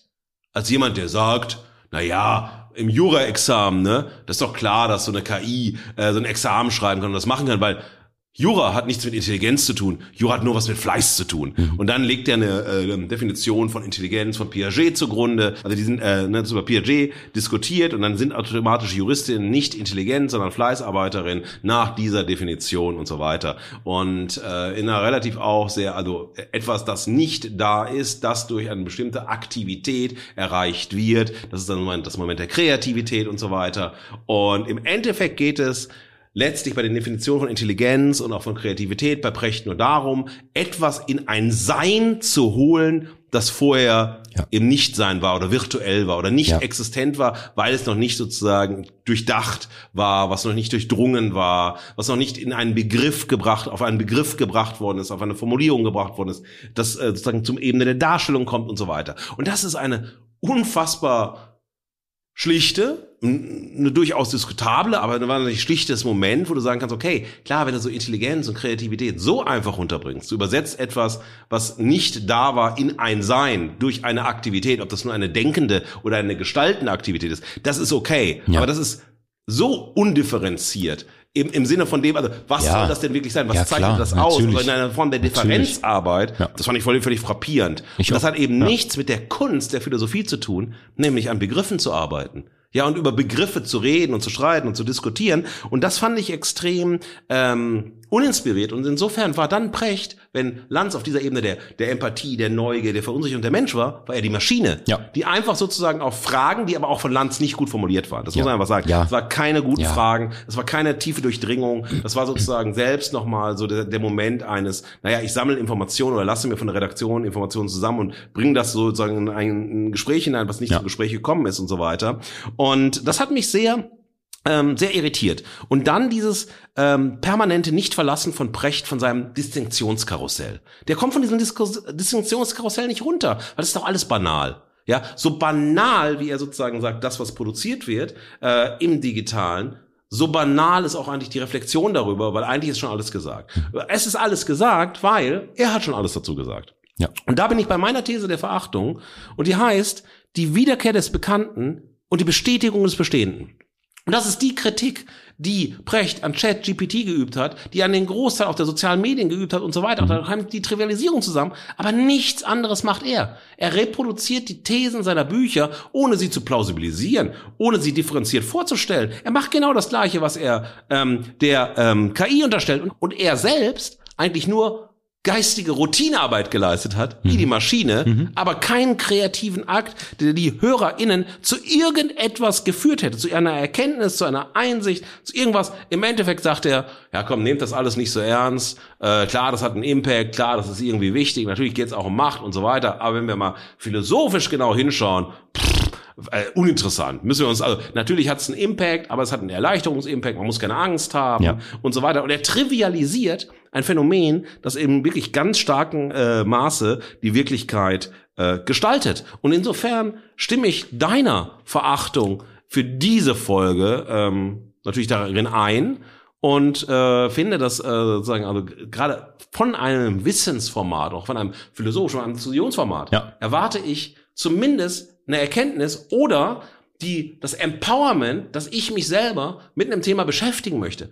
Aber wenn ich das höre, heißt das, boah, ich möchte weder denken, noch möchte ich kreativ werden. Ich hack das einfach ab, Ja. weil so, und ich fühle mich als Hörerin null ernst genommen. Ich fühle mich Ja. überhaupt nicht ernst genommen. Das ist überhaupt kein Dialog, der mit mir erzeugt werden soll. Ich will überhaupt nichts vermitteln. Ich repräsentiere mich selbst und da sind wir wie bei der letzten Folge von Fugengold wieder mit dem Problem der Authentizität äh, konfrontiert und auch Richard David Precht begibt sich freiwillig nicht über Los, sondern in das Gefängnis der Authentizität. So ist es, mein Lieber. Danke. Ein, ein ganz tolles Motto. Wir haben zur Verachtung noch eine tolle Hörerinnenstimme. Ähm, ich will einen kleinen, eine kleine Brücke dahin bauen. Ähm, wir wollen jetzt nochmal Gegenhalt gegen prechtbot.io mit der fehlenden Emotion. Ähm, weil ich muss ja auch dazu sagen, dass das Gegenstück zu dieser Emotionslosigkeit sind ja die Utopisten und die äh, Dystopiker, Ja. die es da draußen gibt und die sofort immer sagen, das ist die absolute Revolution, jetzt wird alles gut, AI löst alles. Oder die Apokalyptiker, die dann sagen, okay, die werden alle Menschen ersetzen, jetzt geht sofort alles unter. Ähm, mich persönlich nerven diese radikalen Stimmen massiv, Ja. massiv. Ähm, gibt's gleich in der in der Haltung noch eine noch eine These dazu Big Picture. Mm, Aber ja, ich finde eben und deswegen als Intro für diese Stimme, ich finde gerade in dieser Diskussion um Technologie, Künstliche Intelligenz darf man nicht nur Tech-Enthusiasten und Technokraten zu Wort kommen lassen. Ja. Ähm, die sind oft entweder zu weit drin oder zu radikal und ähm, verpassen oft auch so einen zentralen Punkt der Subjektivität für diese Bewertung, nämlich Kontext, das Menschliche, das Emotionale.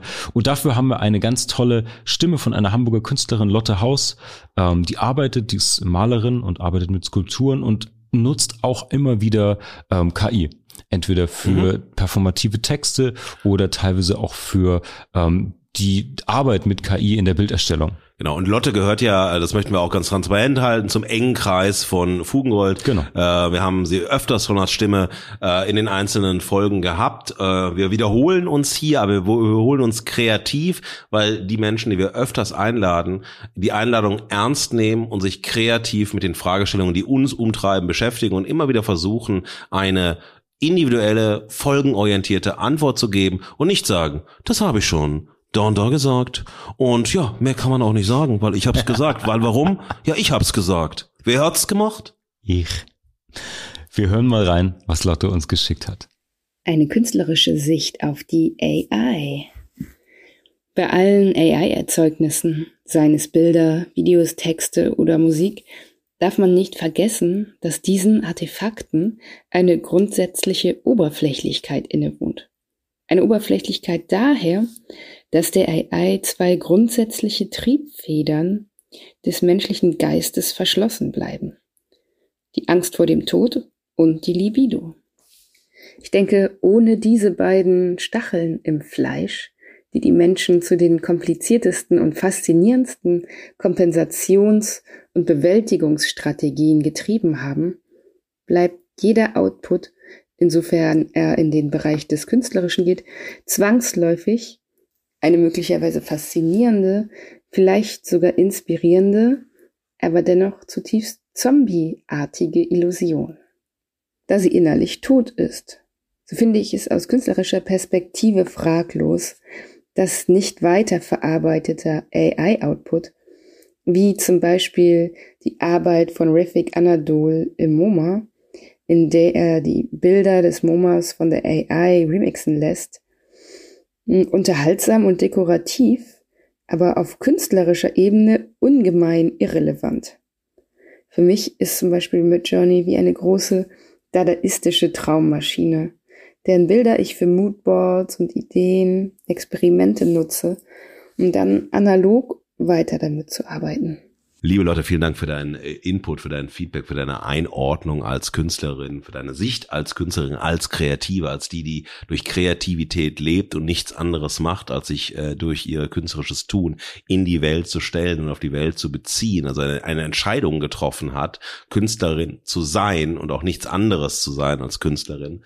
Ähm, das ist ein ganz wichtiger Input, denn ähm, das Moment der Libido ist etwas, was die ähm, Narrativierung der Digitalisierung der Technologiegeschichte betreibt, äh, ne, also vorantreibt, äh, immer wieder der Versuch auch äh, des Sexes zwischen Mensch und Maschine und auch der Erotisierung der Technologie, der Sexualisierung der Technologie. Ähm, es gibt sehr viele avancierte Sci-Fi-Diskurse, auch philosophische Diskurse. Das kennen wir, wenn wir uns allein an Deleuze und Gattari denken, äh, an ihre Schizoanalyse denken und so weiter, werden wir immer wieder diesen Moment haben, dass wir hier dieses äh, vitalisierende Moment auch einer libidinösen Aneignung von Technologie, Gestaltung von Technologie, eines auch schon ähm, ja erotisch, libidinös ähm, euphorisiert werdens durch Technologie etwas ist, das natürlich ähm, den Moment eines ja kreativen Anstoßes, einer kreativen Musenhaftigkeit und so weiter erzeugen kann. Das ist also vollkommen recht, dass diese Spur ähm, die ja vollkommen ignoriert wird. Ich habe keine einzigen Text, mhm. keine Sendung, ich habe nichts mhm. dazu gehört,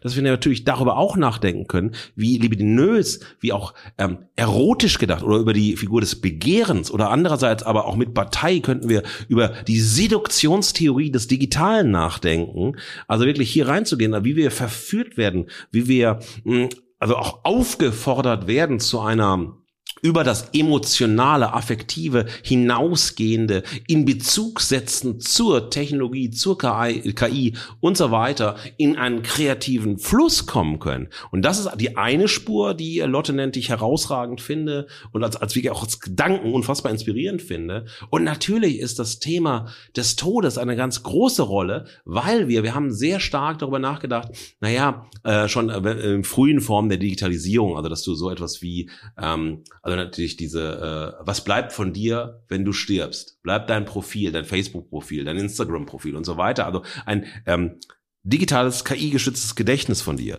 Und wie können wir das denken? Also wie können wir sozusagen eine Form eines virtuellen Fortlebens, das vielleicht auch dann wiederum inspirierend ist? Werden wir vielleicht äh, zu einer, naja, einer, einer KI, also zu einem ja. Einer Figur, einem Avatar oder was auch immer. Und was bedeutet das eben für den Umgang mit dem, wie Michel Foucault das nennen würde, universellem Ultimo, also ne, eine wunderbare Beschreibung für den Tod, also damit umzugehen und dann hier nochmal transgressiv und transformativ das Thema der Endlichkeit durch die KI jetzt nicht zu verändern im Sinne der ne, Abschaffung des Todes, aber zumindest einer Perspektivierung, eines Weitergehens, wenn wir an die Sterbevideos von Christoph Schlingensief denken, der ja wirklich sein eigenes Sterben und seinen Tod zu einem Kunstprojekt gemacht hat, ja. Und das sozusagen aber halt ähm, natürlich zu YouTube gestellt, aber dann als Videoaufnahme. Was bedeutet das jetzt KI inspiriert? Und das sind zwei Inputs, dieses Thema nochmal ganz, ganz anders zu denken, finde ich ganz herausragend. Also vielen Dank, liebe Lotte. Ja, auch von meiner Seite aus eine, eine super wertvolle Perspektive jetzt zum Schluss noch wirklich von jemandem, der sich, wie du schon richtig gesagt hast, radikal nur im Subjektiven, im Kreativen verorten kann. Zwei Gedanken dazu. Ich finde einmal diesen Zombie-Vergleich richtig gut. Ja. Damit hat sie was formuliert, was mir emotional in jeglicher Interaktion mit KIs immer so ging. Sie hat das aber schön in Worte gefasst. Es bewegt sich, es spricht, aber irgendwie lebt es nicht. Ja. Und dieses Gefühl in dieses, in dieses Zombie-Bild zu übertragen, finde ich, finde ich wunderschön. Ähm, was das Thema Libido angeht, ich will da noch eine Sache ergänzen, weil ja, das ist absolut richtig. Und wir sind wieder bei den Wertesystemen. Ja. Du kannst bei gerade bildgebenden AIs, ja. du kannst jegliche Gewalt und Waffen und Knarrenperversion dort rendern lassen in hochauflösend. Sobald es nun Dekolleté ist, und dann greift wieder das puritanistisch-amerikanische System, was dahinter ja. steckt, es geht nicht. Richtig. Äh, Richtlinien verbieten es dir, erotische Kunst zu machen, jegliche Gewaltfantasie kannst du ausleben. Also da sehen wir auch, ja, natürlich fehlt der AI selbst die Libido, deswegen keine Subjektivität, keine echte Kreativität sozusagen und dabei dann auch noch die, die Limitation. Deswegen, abschließend, damit wir zur Haltung kommen können, ich habe ja von den Apokalyptikern, den Euphorikern gesprochen, will ich das ergänzen um einen Dreiklang als Lösungsvorschlag sozusagen Utopie, Dystopie Pornografie. Da würde ich nicht mitgehen, weil Erotisierung, das Libidinöse und dann die Reduktion auf Pornografie, das äh, greift für mich überhaupt nicht zusammen. Das musst du mir erklären, wie du auf Pornografie kommst. Das mache ich nach der Folge. ja, hat sich rausgeredet, ne? Äh, ja, liebe Fugis, denkt selber drüber nach. Marc lässt euch alleine. Marc gibt euch keine Antworten vor. Es ist kein süßes Wikipedia, sondern ihr müsst selber denken, hat der Mann Bullshit erzählt oder hat er kluge Sätze gesagt? Das werden wir heute nicht mehr erfahren, sondern Marc Thaddeus Süß rettet sich jetzt in die Haltung und dann retten wir uns zum Gin O'Clock Thema nach dieser Folge, glaube ich, mehr als verdient. Deshalb lasst uns zur Haltung kommen und dann, wie ihr wisst, schaltet endlich aus und macht was Sinnvolles. Die Stimme der Verehrung und der Verachtung ist die Gegenwart. Und ohne Haltung fallen wir aus der Gegenwart. Liebe Wugis, ihr wisst, äh, wer verehrt, darf zuerst mit der Haltung beginnen. Und äh, ich habe ein Motto, das äh, für beide äh, Gegenstände unserer Fugengold-Folge herhalten muss. Sowohl für die Verehrung, für den Podcast, ist das eine Blase, also den Zeitwirtschaftspodcast, den wir verehrt haben, und für den Podcast, den wir stellenweise verachtet haben. Lanz und Brecht, die Folge 75.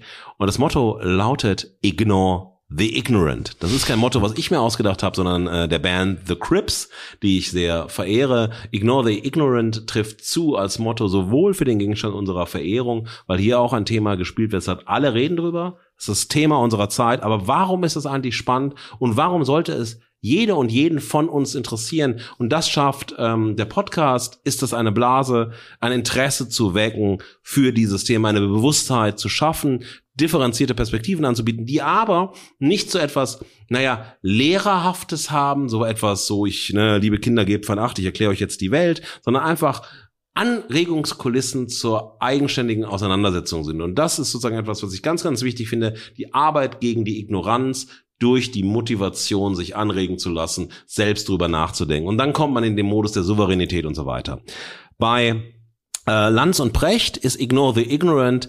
Ich halte zwar auch, auch wenn äh, Markus Lanz sich bemüht, hineindenken möchte und so weiter, ist es vor allem die Ignoranz von Richard David Precht, der sozusagen das Thema als, naja, bevor es überhaupt startet, schon für erledigt mhm. hält, weil im Endeffekt ist es sozusagen eine Ausdifferenzierung äh, der Digitalisierung, die man schon an anderen Phänomenen hat beobachten können, ohne sich aber wirklich selbst tief mit ChatGPT zum Beispiel, also ne, darüber reden wir ja, auseinanderzusetzen, ohne wirklich eine Anregung zu geben, warum auch die Hörerinnen sich damit beschäftigen sollen. Denn wenn man nur sagt, letztlich, na ja, es hat äh, einen funktionalen Vorteil, indem es geistige Routinearbeit erledigt und ansonsten ist es recht uninteressant, ähm, so und es wird halt Funktionalitäten erhöhen, dann ist das für mich keine differenzierte, keine gegenstandsorientierte Auseinandersetzung, dann ist das Ignoranz, Arroganz und da kann man nicht sagen, scheißegal, sondern da muss ja. man einfach sagen, ein bisschen mehr Mühe, ein bisschen mehr Engagement, ein bisschen mehr auch Differenzbewusstsein gegen das Distinktionskarussell zu stellen, dann hätte man auch spannende Themen bekommen. Deshalb ignore the ignorant. Sehr, sehr gut. Das gefällt mir schön als abschließendes Motto. Ich habe kein Motto formuliert, sondern eigentlich einen kleinen, einen kleinen Aufruf äh, gegen die Haltungslosigkeit oder das vorgefertigte Wissen oder Abtun. Wir haben ja ganz im Intro erwähnt oder eigentlich mit dem Zeitpodcast auch die Frage, ist das eine Blase aufgetan? Für mich ist es keine Blase und zwar, ich habe am Anfang schon mal darauf hingedeutet, wir können KI so spannend und intensiv und kritisch das gerade diskutiert wird, wenn wir einen kleinen Zoom-out machen, handelt es sich um eine Innovation. Ähm, Habe ich mich ein paar Semester mit beschäftigt und es gibt viele Theorien und Kreisläufe, die Innovation durchlaufen und auch immer ähnlich diskutiert werden. Ich erinnere mich, dass äh, zum Beispiel Bücher im viktorianischen England äh, hieß es, dass sie die Frauen äh, kaputt machen, die jungen Mädchen, die nur noch lesen, stundenlang. Äh, absolute Horrorvorstellung, das verdirbt die Jugend. Ähm, und es gibt Sachen, die immer wieder kommen als Argumentation und wenn wir uns diesen wir gehen nicht im Detail drauf ein, aber wenn wir uns anschauen, was mit KI passiert ist, die folgt genau diesem Hype-Cycle von Gardner, die wurde total hochgehypt, dann ist jetzt durch ein Tal der Enttäuschung, wo nichts passiert ist, so wie VR-Brillen oder Virtual Reality ja. oder so. Und wir kommen jetzt auf so ein Pla Plateau von Produktivität an und da komme ich jetzt zu meinem Call to Action sozusagen. Jetzt ist es produktiv, jetzt ist es für alle da, für euch Fugis nämlich auch. Das heißt, macht nicht den Precht, sondern seid neugierig, seid offen, vergesst das mal, das ist jetzt euer Helfer. Und ich glaube, wir haben heute ganz gut hingelegt, dass so eine AI auch immer Spiegel der Gesellschaft ist und, sobald es für alle zugänglich ist, Spiegel der Menschen, die damit arbeiten und dies anwenden. Das heißt, es liegt jetzt an uns allen, wie wir das Ding einsetzen, wie wir es nutzen.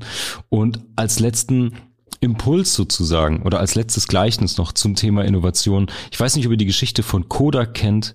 Ähm, Kodak Filme haben Analogfilme gemacht und haben ganz, ganz massiv ähm, die Digitalfotografie gefördert und vorangebracht und waren jahrelang der Marktführer, haben das dann nicht weiterverfolgt, weil sie Sorge hatten, dass die Digitalfotografie ihr Kerngeschäft von Film ablöst und damit komplett den Anschluss verloren ähm, und sind lang nicht mehr Marktführer und im Grunde irrelevant geworden als Player. Diese Geschichten wiederholen sich dann nicht, wenn ihr versteht, was ist eigentlich der Kern dessen, was ihr tut nicht die Sorge davor haben, wenn ich jetzt Copywriter bin, nimmt mir die AI den Job weg, sondern was ist der Kern dessen, was ihr tut? Bei Kodak wäre das gewesen, wir helfen den Leuten, einfach ihre Erinnerungen als Foto festzuhalten. Ist doch scheißegal, ob es auf einem Film ist oder digital. Haben sie verpasst? Sie haben sich in dem, in der Produktivität im Handwerk verloren. Ja, aber wir müssen ja Celluloid-Filme herstellen und verschicken und verpacken. Nee, ihr helft Erinnerungen zu bewahren. Und genau das für euch auch. Überlegt euch einfach, was ist denn euer Antrieb? So wie auf einem Live-Konzert. Ich will Musik und Emotion vermitteln und nicht vom Band. Weil vom Band kann die AI auch. Ich will aber live performen und diese Emotion vermitteln. Und ich glaube, wenn ihr darüber nachdenkt und die AI damit nutzt, dann müssen wir auch keine Sorge davor haben oder Dystopiker werden. Ja, und jetzt die letzten Worte inspiriert von Mark Thaddeus Pornografie süß. Macht nicht den Precht, macht Chat GPT. Das war Fugengold für diese Woche.